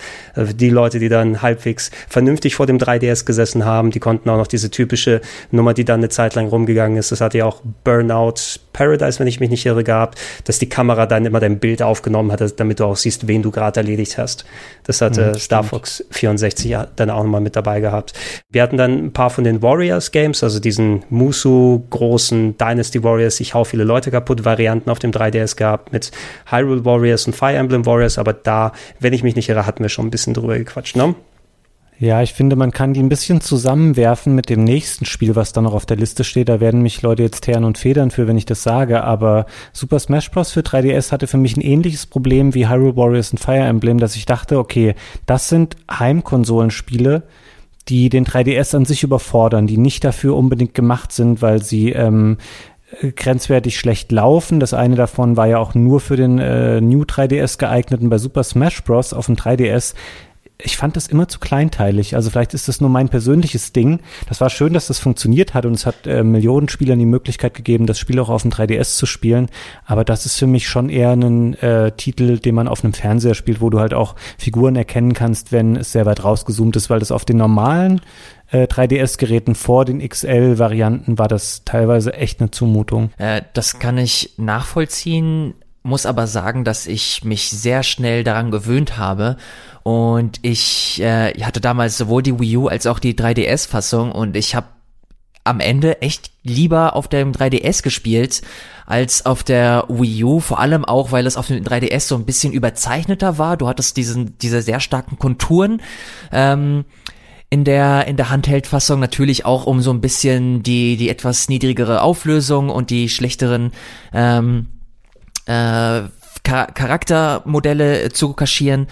Aber das hat echt Bock gemacht. Also auch auf dem 3DS. Es war überraschend gut, wie das, wie das gelaufen ist. Also es hat nicht großartig gestottert oder so. Und äh, deshalb, äh, auch wenn das auf dem Papier ziemlich eindeutig ist, was so die, die bessere Version ist, ich muss da echt gestehen, dass ich auf dem 3DS super gerne äh, Smash Brothers gespielt habe. Ich hatte als nicht großer Fan der Serie, ich hatte damals reingeschaut in beide Versionen, als sie rausgekommen sind. Wir hatten ja auch die Wii U-Fassung auf dem Sender auch nochmal ein bisschen spielen dürfen. Damals, ähm, ich war auch, äh, also ich meine, die Grafik, die habe ich ganz cool gefunden. Du hast den äh, überzeichneten Stil erwähnt, Ilias, mit diesen großen Konturen, mit diesem Cell-Shading-Look, das haben sie echt dann schön gemacht. Woran ich mich noch erinnern kann beim 3DS ist es, dass wir später erfahren haben, dass zum Beispiel manche Charaktere nicht hinzugefügt wurden zur Wii U-Version, weil man da ähm, wegen der schwächeren Power vom 3DS nicht garantieren konnte, auch die Charaktere in den 3DS mit aufnehmen zu können, wie die Ice Climbers beispielsweise, da du ja da immer zwei Charaktere ähm, als eine Figur parallel gesteuert hast und da es nicht auf dem, also korrigiert mich, wenn ich da falsch liege, aber ich glaube, die, die sind nie wirklich dann in diese Art des Spiels reingekommen, auch auf der Wii U, weil der 3DS einfach zu wenig Hardware-Power hatte. Und äh, das ist vielleicht so ein kleiner, kleiner bitterer Nachgeschmack, der übrig bleibt, äh, abgesehen davon, dass viele Leute natürlich umso mehr die Möglichkeit hatten, das auch auf dem 3DS zu zocken und nicht nur der Wii U. Ich, ich check mal gleich kurz. Ich, also ich würde erwarten, dass es sich auf dem 3DS besser verkauft hat als auf der Wii U, oder? Alleine wegen der äh, installierten Basis der Geräte. Also wenn du die Facts dir einfach anschaust, äh, würde ich auch sehr stark davon ausgehen. Aber ich kann es dir. Ja, das glaube ich auch. So, mal gucken. Sales, da, da, da, da, da. Super Smash Bros. von Nintendo 3DS und Wii U. Was haben wir da stehen? Hier, also hier habe ich stehen 3DS 9,57 Millionen und Wii U 5,37. Dann für Nintendo hat es sich auf jeden Fall gelohnt, dass sie zwei, dass sie zwei Varianten da angeboten haben.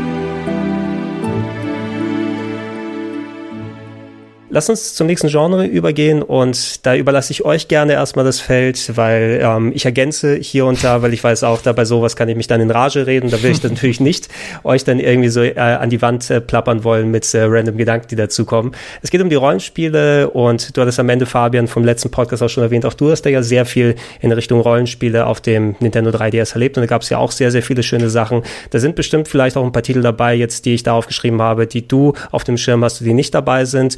Wie, wie hast du das Rollenspiel auf dem 3DS empfunden? An sich sehr gut, aber ich sehe schon anhand dieser Liste, dass ich natürlich eine Menge Spiele auch nicht gespielt habe. Das liegt ein bisschen daran, dass es so einige Reihen gibt, ähm, zu denen habe ich nie so den Zugang gefunden. Also was hier zum Beispiel, da darfst du gleich oder auch du gerne, Ilias, ähm, ihr könnt dazu was sagen. Diese ganzen Sachen wie Persona, also Persona Q und der, die, der, der Nachfolger Devil's Summoner oder auch Shin Megami Tensei, das sind Sachen, da bin ich irgendwie nie so rangekommen. Und gleiches gilt auch für Etrian Odyssey. Ich weiß, dass ich verschiedene Teile dafür für den 3DS ähm, sehr lange Zeit immer verschweißt im Regal stehen hatte. Und ich habe nie mich mal dazu überwinden können, weil ich wusste, dass die mit relativ viel Arbeit äh, verknüpft sind, die mal zu spielen.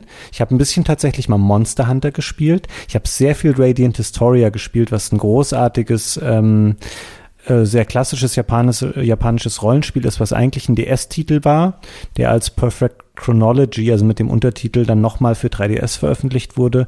Und ich habe ähm, natürlich auch die diversen Remakes von Dragon Quest gespielt, also beginnend mit Teil 7 und 8 und dann gab es ja noch äh, 10 und 11, wobei ich mir jetzt nicht sicher bin, welcher davon nur in Japan rausgekommen ist, der Elfer, ne? Nee, beide, Nur in, beide nur in Japan. 10 war das äh, Online-RPG, oder das MMORPG besser gesagt, was auch in der 3DS-Variante in Japan erschienen ist. Und 11 hat ja diese spezielle 3DS-Zweitfassung bekommen, die so ein bisschen die Vorlage für den 2D-Modus auf der Switch war, aber nicht genau, weil es ja auch alles wieder da so kreuz und quer durcheinander gekommen ist. Also da gab es mehr in Japan, muss man sagen. Und ich habe gar nicht erst diese ganzen Dragon Quest Monsters Sammelspiele aufgeführt, die auch noch in Japan hauptsächlich dann aktiv gewesen sind. Ja, stimmt. Ich habe das, also mittlerweile bei Dragon Quest komme ich auch gerne mal durcheinander, weil es gibt dazwischen ja auch noch den Neuner, das war aber ein DS-Spiel. Genau. Ähm, und 7 und 8, also 7 fand ich cool, weil äh, das war auf der PS1 ein Titel, ähm, den ich da richtig gerne mochte, der aber technisch seinerzeit ähm, für PS1-Verhältnisse sehr primitiv war und dann hier als äh, 3D-Spiel schöner neu gemacht auf dem 3DS.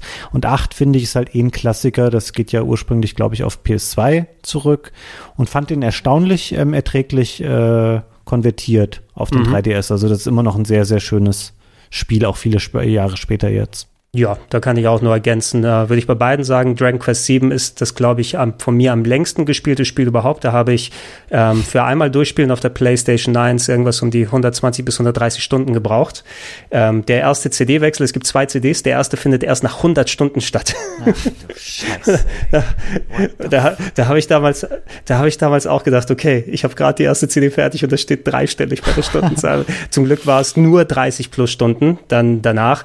Ähm, aber ja, ein äh, sehr primitiv aussehendes Spiel auf der äh, PlayStation 1, wie du schon erwähnt hast, Fabian, und dann zumindest visuell schön aufgewertet, wobei da ein bisschen was Gameplay-technisch entnommen wurde. Da wurde so, manche Rätsel-Dungeons wurden ein bisschen vereinfacht, weil die sich vielleicht ein bisschen zu sehr gezogen haben von der Länge her, aber dadurch ist auch ein bisschen was an Charme weggegangen. Würde ich trotzdem eher sagen, die 3DS-Version sehr cool, dass wir es vor allem auch nach sehr äh, langer Verzögerung dann auch bekommen haben, weil die Games, gerade Dragon Quest 7, war irgendwie viele Jahre vorher in Japan rausgekommen und Square und Nintendo haben einfach gar nichts gesagt über einen westlichen Port. Und da war ich sehr froh, dass die auch mit Jahren Verspätung 7 und 8 äh, nochmal auf dem 3DS rausgekommen sind. Und 8 hat den Vorteil der Ladezeiten auf jeden Fall, auch wenn es auf der PS2 wesentlich besser ausschaut, aber die Ladezeiten waren ultra lang auf der PS2 und die sind auf dem 3DS wesentlich schneller. Die ähm, Differenz bei Dragon Quest 7 zwischen Japan äh, Release und Release in englischsprachiger oder in internationaler Version außerhalb Japans waren dreieinhalb Jahre. Das ist in etwa mehr als die ganze Lebenszeit der Wii U betragen hat. Krass. Hast du was von denen gespielt, äh, Elias? Ich kann da tatsächlich nur ergänzen, also sowas wie Bravely Default habe ich sehr, sehr gerne gespielt, ähm, auch wenn ich mich sehr vage an ein sehr unschönes Ende irgendwie erinnere, dass äh, es, dass es da irgendwann super grindlastig wurde und dass es einfach irgendwann absolut keinen Spaß mehr gemacht hat. Keine Ahnung, ob du das jemals äh, durchgespielt hast und dazu ein bisschen mehr sagen kannst, aber ich erinnere mich, dass ich da richtig Bock hatte und es hatte einen schönen Stil und ich mochte das Kampfsystem, das sie halt auch ähm, für den Nachfolger auf der Switch jetzt ähm, übernommen haben. Aber irgendwann hat das überhaupt keinen Spaß mehr gemacht und ich erinnere mich nur noch vage, warum. Ich glaube, es war irgendwie noch mal so ein Turning Point in der Story, wo das dann noch mal, wo es, wo es Zeitreise gab und dann musstest du grinden oder so. Ich weiß es ehrlich gesagt nicht mehr. Ich weiß nur, es hat sehr schön angefangen und grauen hat, äh, grauenhaft aufgehört. Ähm, das kann ich zu Bravely Default sagen. Ansonsten Persona, weil äh, Persona Q und Q2 ist eine Serie, die ich an sich super schön finde, aber bei Persona Q äh, hast du grundlegende Veränderungen, was so den Artstyle angeht. Also da hast du die Charaktere mehr so in einem Chibi-Look, während du die Hauptteile mehr so in einem etwas erwachseneren äh, Style hast. Äh, Persona Q und Q2 haben auch mehr so diesen Dungeon-Crawler-Aspekt im, in den Vordergrund gerückt. Das bedeutet, dass du da stellenweise auch so die Map des, des Dungeons halt selbst skizzieren musstest unten. Also dass du dir quasi deine eigene Map baust, was an sich sich ziemlich cool anhört, aber für mich dann irgendwie sehr schnell den Reiz verloren hat. Und dazu kommt noch, dass ähnlich wie äh, Etrian Odyssey die Spiele halt echt schwer wurden und du wirklich investierst, äh, investiert sein musstest, um diese Spiele vernünftig äh, spielen zu können. Und da ist bei mir die Motivation, muss ich leider sagen, irgendwann verloren gegangen. Ähm, hab da auch nur sehr vereinzelt äh, Erinnerungen oder positive Erinnerungen, was dieses Spiel angeht.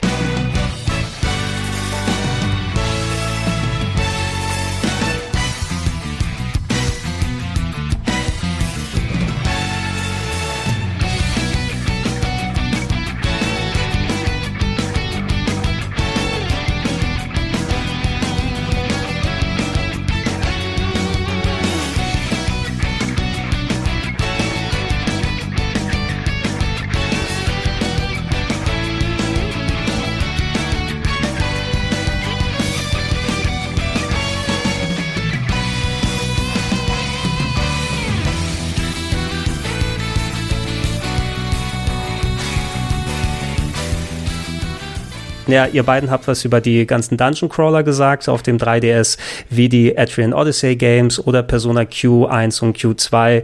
Also ein Genre, was sehr, sehr vorherrschend auf dem DS als auch auf dem 3DS gewesen ist und ich kann da den Überblick auch nicht mehr behalten. Es gibt so viele Adrian Odyssey Games, die da eine sehr spezifische Zielgruppe ansprechen, die Leute, die diese 3D Dungeon Crawler mit sehr aufwendigen Dungeons mögen, wo man sich richtig handheldmäßig drin vertiefen kann.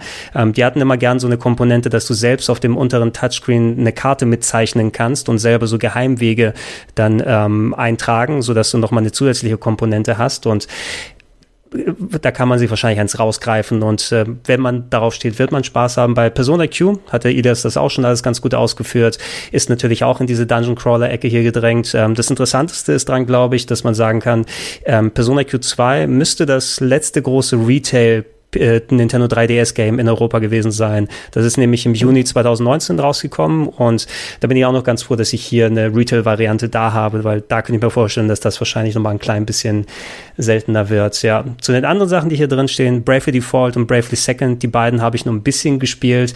Ich meine, ja, das Kampfsystem, das hat mir schon Spaß gemacht, das ist auch das Interessanteste dran und ich glaube, da wird man sich hier austoben können, wenn Bravely Default 2 auf der Switch jetzt kommen wird.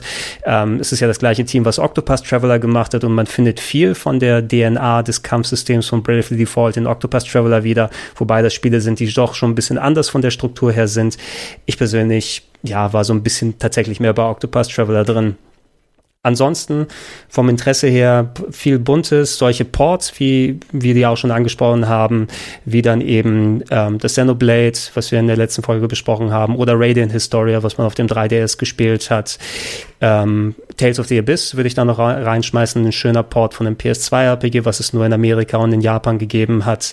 Äh, die Monster Hunter Sachen waren nie so meins, wobei das Stories würde ich gerne mal spielen. Das ist dieser Action-RPG-Ableger, der so ein bisschen auf kindlicherem Design gemacht wurde. Ich glaube sogar leichte Pokémon-Anleihen hatte. Du hast die Yokai Watches, die effektiv Pokémon mit anderen Designs sind von Level 5. Ein Kingdom Hearts ist für rausgekommen, das man mittlerweile aber auch in diesen ganzen Collections hier mit äh. Ähm, Shin Megami Tensei, also wer nicht Persona spielen will, sondern die anderen Ableger der Shin Megami Tensei Serie. Es gibt Teil 4, es gibt Apocalypse, glaube ich, hieß der eine. Ich kann empfehlen das Soul Hackers, was äh, mich persönlich sehr gefreut hat, weil es ein Port eines vorher nie im Westen erschienenen Saturn ähm, Games aus dem Shin Megami Tensei Universum gewesen ist. Ähm, und da war ich sehr froh, dass das äh, mal umgesetzt wurde. Und ansonsten Ever Oasis würde ich gerne mal spielen, äh, ausführlicher. Da habe ich nur die Demo ausprobiert. Das war auch ein sehr spätes RPG, was für rausgekommen ist mit so leichten ich glaube, die Leute haben damals gesagt, es hat sie so ein bisschen an Secret of Mana erinnert, wo es bei zu 100 Prozent ist es nicht ganz so gewesen. Es hatte so einen ähnlichen Stil ein bisschen auch vom Kämpfen her. Ähm, aber das habe ich mir noch vorgenommen, das irgendwann mal zu spielen. Und Fantasy Life ist tatsächlich gar nicht so schlecht. Ist auch ein Spiel von Level 5 gewesen. Ähm, es gab mal von Level 5 ein Xbox 1 Projekt, also nicht Xbox One, sondern ganz damals zur Xbox ein MMO, was sie machen wollten, namens True Fantasy Online, äh, was über Jahre lang angekündigt wurde, das kommt und das wird so ein großes MMORPG äh, mit so coolen japanischen Charakteren und Level 5, die haben Ahnung davon, ist nie rausgekommen. Und wenn ich mich nicht irre, ist Fantasy Life so eines der Projekte, Projekte, die aus der Konkursmasse entstanden sind. Ähm, hat nicht mehr so ganz diesen MMO-Touch, äh, aber man kann so ein bisschen sagen, Lebenssimulation gemischt mit Final Fantasy, ein wenig gemischt mit Dragon Quest und ähm, das habe ich damals sehr lange Zeit gespielt, kann ich mich noch erinnern, um da entsprechend Beiträge für Game One dazu zu machen. das ist auch das Spiel, wo ich mich damals in diesem äh, Hummelbienenanzug reingepackt habe, falls jemand das Bild noch, das Bild noch im Kopf hat, wo ich glaube, ich unseren Sprecher Ingo dann, ach ja genau, ich war irgendwie die, der, der, der, der schöne Schmetterling, der dir immer Tipps gegeben hat. Der Schmetterling war dann das Äquivalent von Navi aus Zelda, der dir immer Tipps gegeben hat und deshalb habe ich mich daran verkleidet. So viel dazu. Wer mehr dazu hören will und sehen will, da gibt es bestimmt äh, ausführliche RPG RPG-Cast, wo ich stundenlang noch länger drüber gequatscht habe.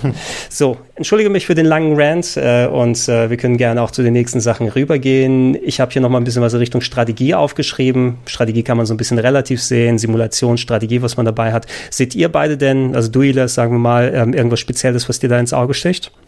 Äh, ja, es gibt ein Titel, der mich interessiert. Äh, Harvest Moon ist das. Lustigerweise hast du in Klammern diverse geschrieben. Ähm, Mhm. Ist auch ganz treffend, weil super viele, glaube ich, für den 3DS rausgekommen sind.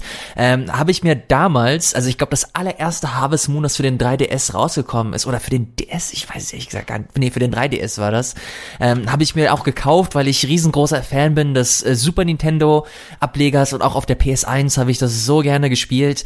Und ich muss halt echt sagen, auf dem, also sowohl auf dem DS, da war es nicht ganz so schlimm, aber ich glaube, mit den 3DS-Titeln hat das, hat diese Serie so krass an Charme verloren.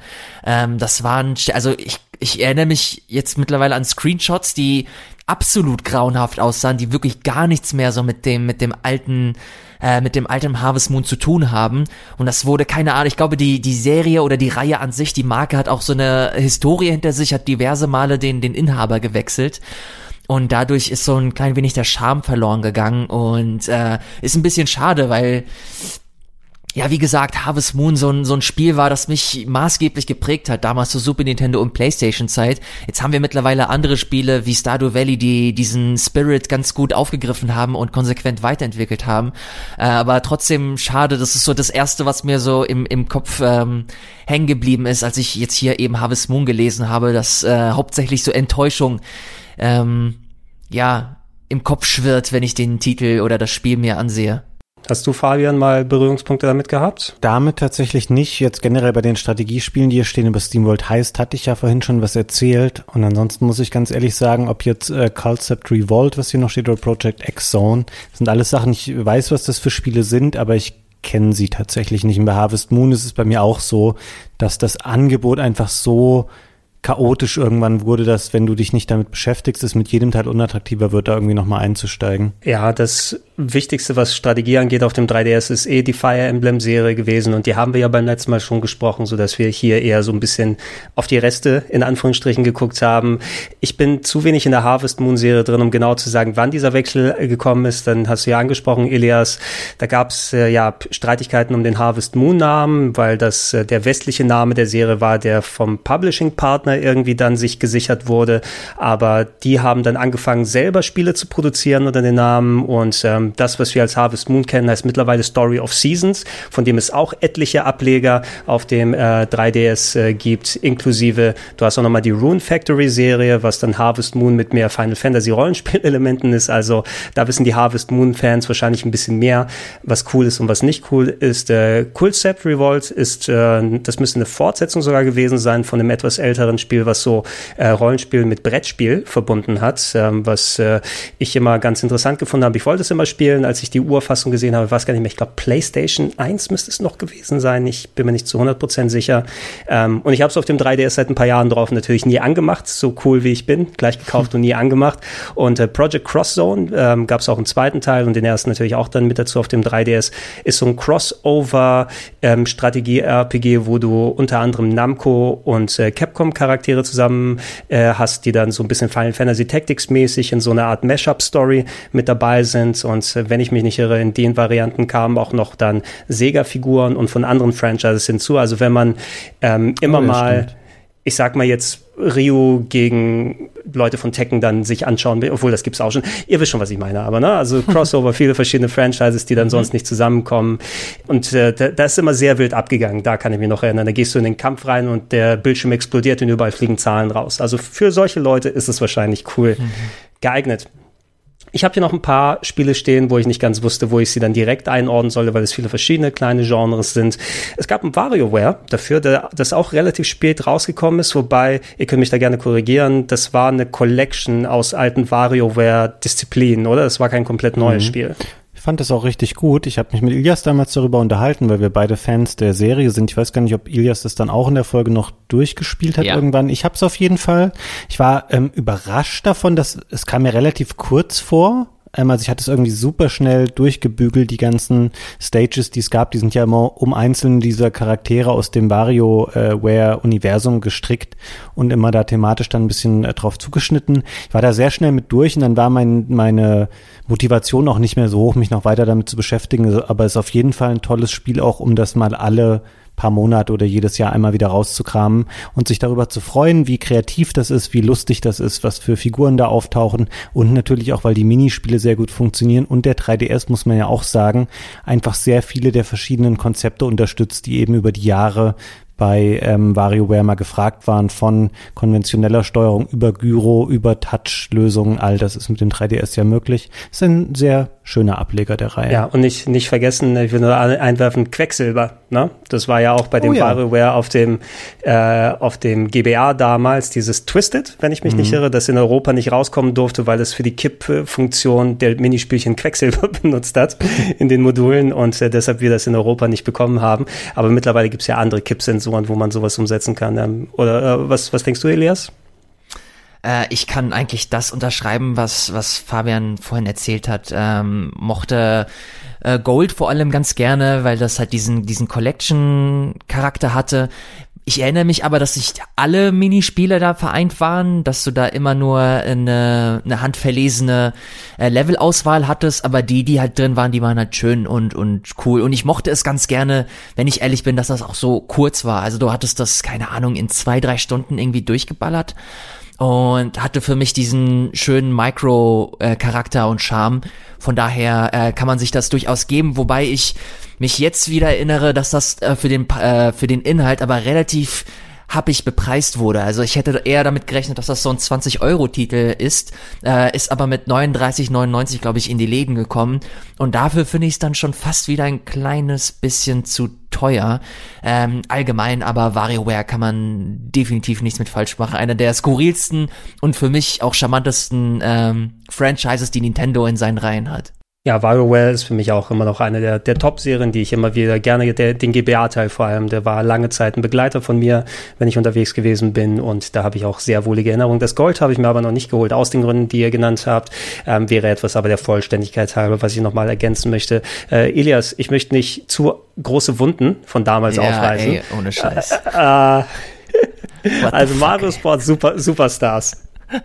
Er- Erzähl mir doch mal, warum haben wir uns als Mario und Peach damals verkleidet und äh, gegen, wer war das? Äh, äh, Nils und Simon, glaube ich, Nee, gespielt oder Nils und Nils Ede? und Eddie war das. Nils und Äh, Eddie es war haben wir für, gespielt. Für irgendeinen Game 2 Einspieler. Da musste ich mich als Mario verkleiden und du als behaarte Peach. Mhm. Ähm, musstest du dich in so ein, in so ein äh, Kleid zwängen. Moment, ich habe mich als Peach verkleidet, das behaart, das war nicht Teil des Kostüms. das kam von alleine. Äh, Fun Fact, äh, ich weiß, ich habe das wahrscheinlich irgendwo schon mal erzählt, aber äh, genau um den Dreh, als das Video veröffentlicht wurde, hatte ich halt ein Date mit einer Lady, die ich echt toll fand. Äh, wir kannten uns aber nur so ganz, äh, nur so ganz oberflächlich und dann hat sie mich halt irgendwann gegoogelt und das ist das allererste Oh. Video, das ihr erschienen ist. Spoiler, es ist nie was geworden mit ihr. Oh. Ach, das tut mir leid, Elias. Aber immerhin hast du dann schöne Gedanken von Prinzessin Peach haben dürfen. Äh, über Spiel müssen wir nicht allzu viel erzählen. Eine Minisportsammlung. Ich glaube, irgendwie begleitend zu diesem Mario Sports Mix, was es auf der, auf der Wii gegeben hat. Nee, das war ein bisschen früher das gewesen, war, ne? Genau, das war deutlich früher. Ich fand das, glaube ich, ganz gut auf dem 3DS. Das Problem war ein bisschen, dass diese Spiele, obwohl das ganz unterschiedliche Disziplinen waren, die fühlten sich alle irgendwie etwas gleichförmig an. So, Mhm. da fehlte so ein bisschen diese Nintendo Magic. Das waren alles kompetent gemachte Spaß, Sport, Spieldisziplinen. Aber irgendwas fehlte da. Ich weiß, kann es nicht genau an irgendwas festmachen, aber es ist auf keinen Fall irgendwie so ein Multiplayer Nintendo Evergreen. Ja, leider nicht. Also ich weiß noch, die, die große Komponente war, es gab jetzt Pferde, Striegeln und Reiten, war irgendwie eine der Disziplinen und was ein ganz großes Alleinstellungsmerkmal war. Aber die anderen Sachen, ob es jetzt sowas wie Fußball oder vor allem Tennis gewesen ist, das hat sich für mich nicht wie Tennis angefühlt, sondern es war mehr so ein Tennis-ähnliches Action-Game. Das kann man wahrscheinlich über, auch über die äh, anderen neueren Tennisspiele von Nintendo sagen, die dann nicht mehr wirklich irgendwie Skill, sondern mehr ganz andere Sachen abfragen von dir, wenn du sie spielen möchtest. Äh, außer unserem Dreh, Elias, der, äh, ich entschuldige mich dann im Nachhinein dann noch, dir dann äh, die Tour vermasselt hat, ähm, hat es leider uns nicht so viel ge gegeben. Ja, wir müssen irgendwann mal, ich muss jetzt kurz diesen Einschub einmal machen, irgendwann mal bei Rocket Beans TV das Mario Tennis vom N64 gegeneinander spielen, weil das starte ich ab und an mal und ich finde das jedes Mal wieder geil, weil das war noch so super simpel, ohne Spezialschläge, es hatte zwei Schlagtasten, die man verschieden miteinander kombinieren konnte, um verschiedene Schläge zu machen. Und das ist ein geiles, simples Sportspiel ohne diesen ganzen Überbau, den eben auch dieses 3DS-Spiel dann noch hatte, um das irgendwie peppiger zu machen. Ich möchte das mal mit euch spielen irgendwann. Oh ja, Tennis wäre ich am Start auf jeden Fall. Das können wir gerne machen. Geil.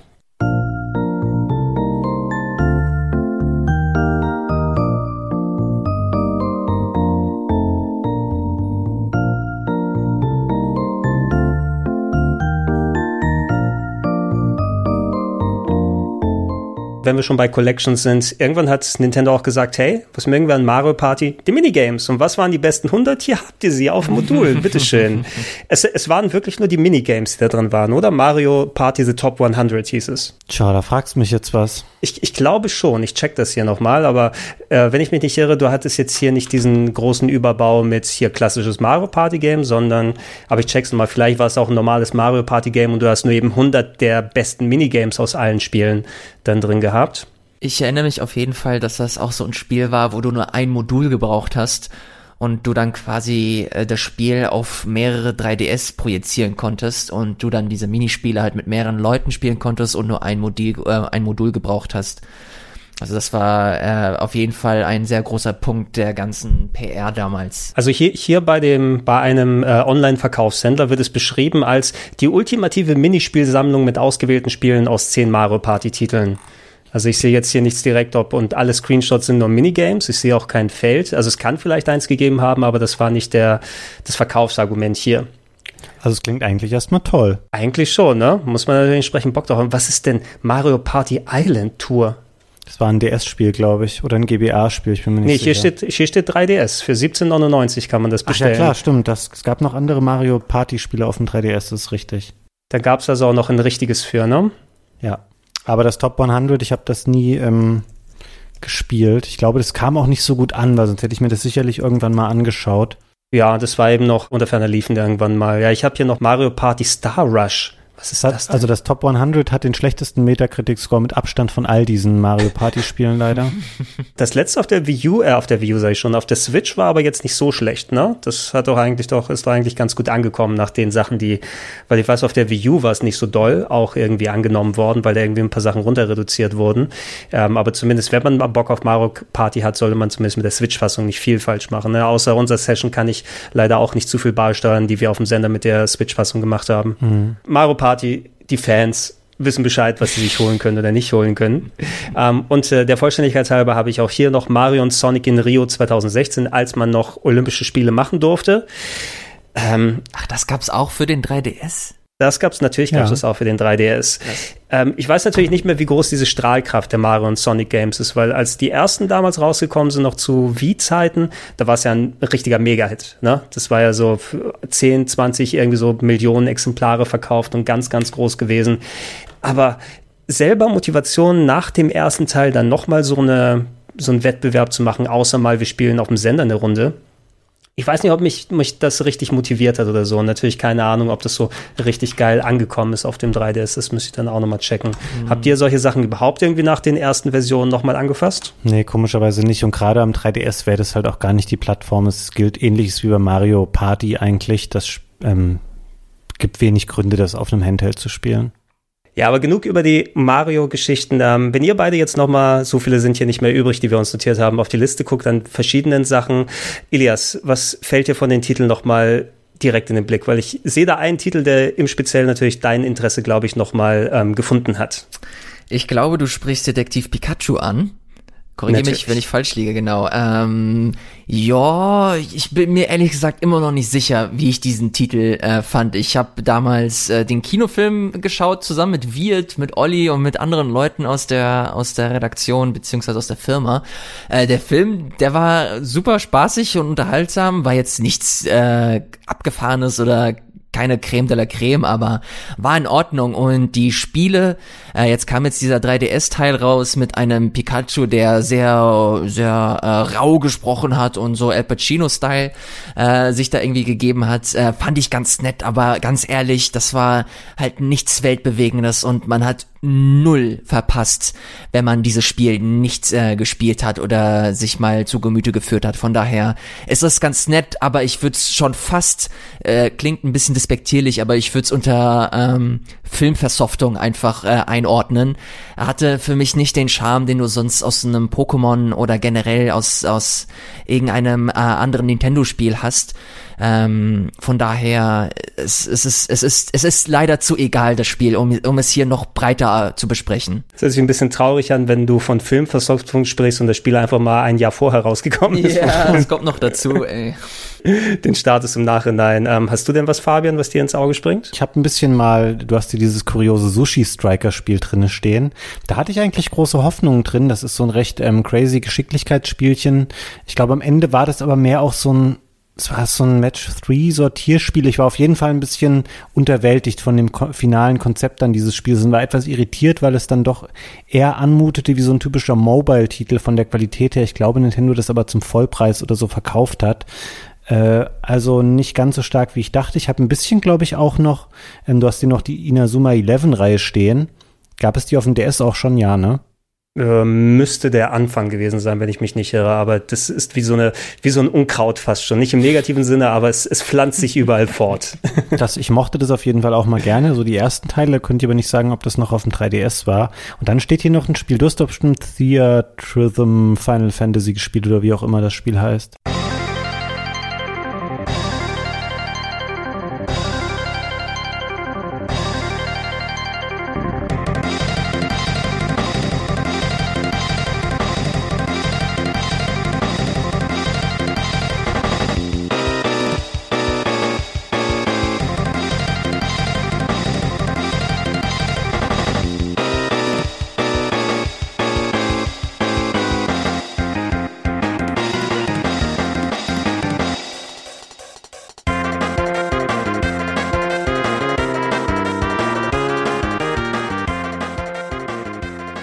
Theatrhythm, wieder eines dieser komischen Kunstwörter, was tatsächlich ein sehr, sehr cooles Rhythmus-Game ist, ähm, das so auf dem 3DS so ein bisschen angelehnt, nicht exakt so, aber diese Elite Beat Agents-Dinger, die man von dem äh, Nintendo DS ja noch kannte, also dass du ähm, zum Beat dann entsprechend auf dem Touchscreen unten dann getippt hast mit dem Stylus oder Bewegungen gemacht hast. Und das war alles zu Remixen von Final Fantasy und äh, ich glaube sogar später auch Dragon Quest Download-Musik, wenn ich mich nicht irre, oder zumindest gab es da auch noch ein bisschen was, ähm, was äh, schön umgesetzt wurde und tatsächlich ein bisschen ungewöhnlicher Titel ist, den ich auch heute noch empfehlen würde, wenn man Fan entsprechend ist. Ich habe den Soundtrack sogar hier, weil das so ein sehr schöner Remix-Soundtrack von allen möglichen Final Fantasy-Spielen dann war ähm, so dass man da auch viel wieder mitbekommt.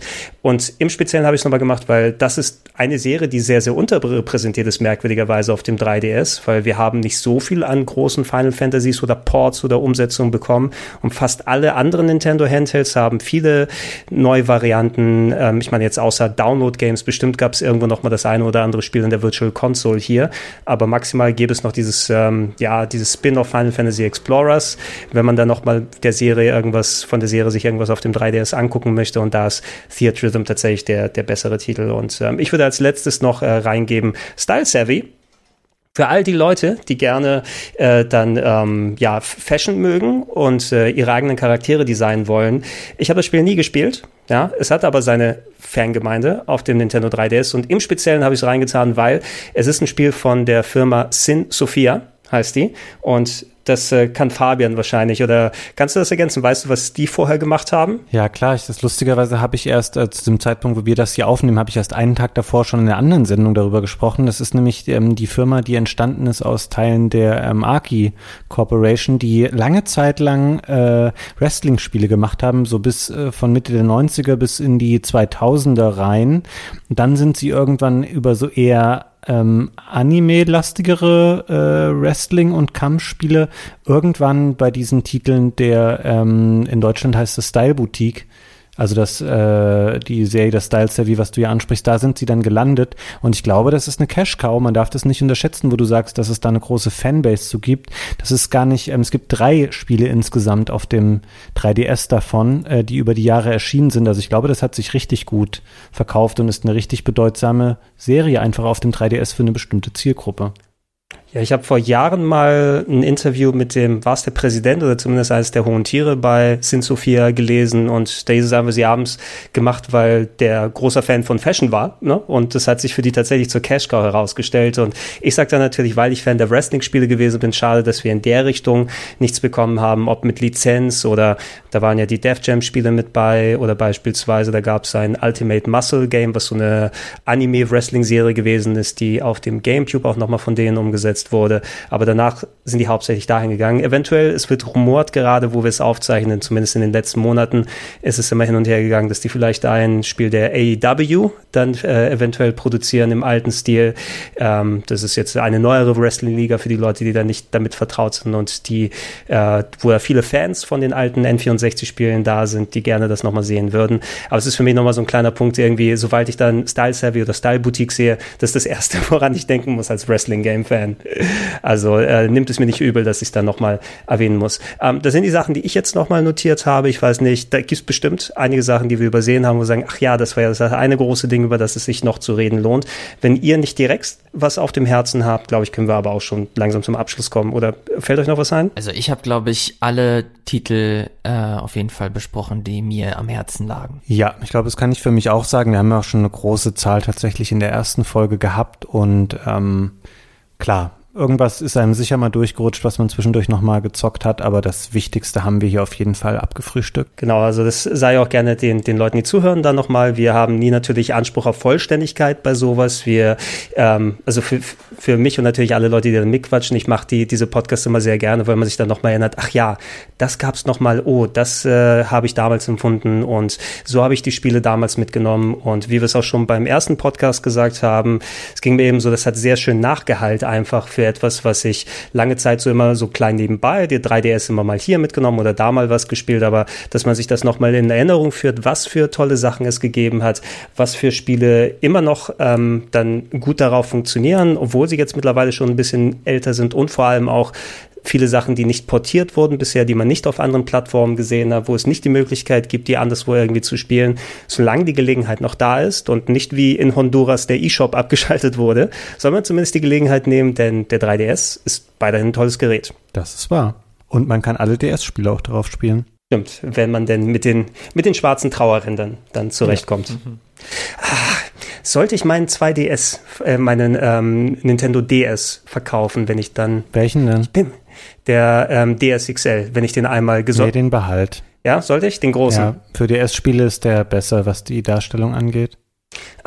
Verdammt nochmal, jetzt ich habe ein Regal mit so viel Handhelds hier, ey. Und das sage ich gerade, während vor meinem Schreibtisch dann ungefähr acht Mini-Konsolen stehen, die alle nicht angeschlossen sind.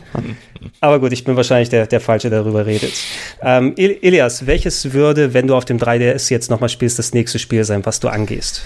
Ist irgendwas, wo du sagst, das ist das nächste, was ich nochmal spielen würde? Äh, ich habe das. Äh, das ist auf jeden Fall Mario und Luigi Bowsers äh, Inside Story. Das habe ich äh, nämlich noch nicht gespielt. Äh, ich weiß aber, dass das ein gutes Spiel ist und mir immer wieder Leute sagen, dass das äh, durchaus ein Spiel ist, das man sich anschauen sollte und deswegen, das wird definitiv noch in diesem Jahr äh, auf dem 3DS von mir gespielt. Hast du was, Fabian? Ähm, das wird euch überraschen jetzt, aber ich bin, ich glaube, wir haben letzte Folge darüber gesprochen. Ich würde gerne noch mal in Ruhe Pilot Wings Resort nachholen, weil ich das Oh. damals nur kurz angeschaut habe. Und irgendwie habe ich Bock auf so ein gechilltes Spielchen gerade und ich glaube, ich werde da mal reingucken.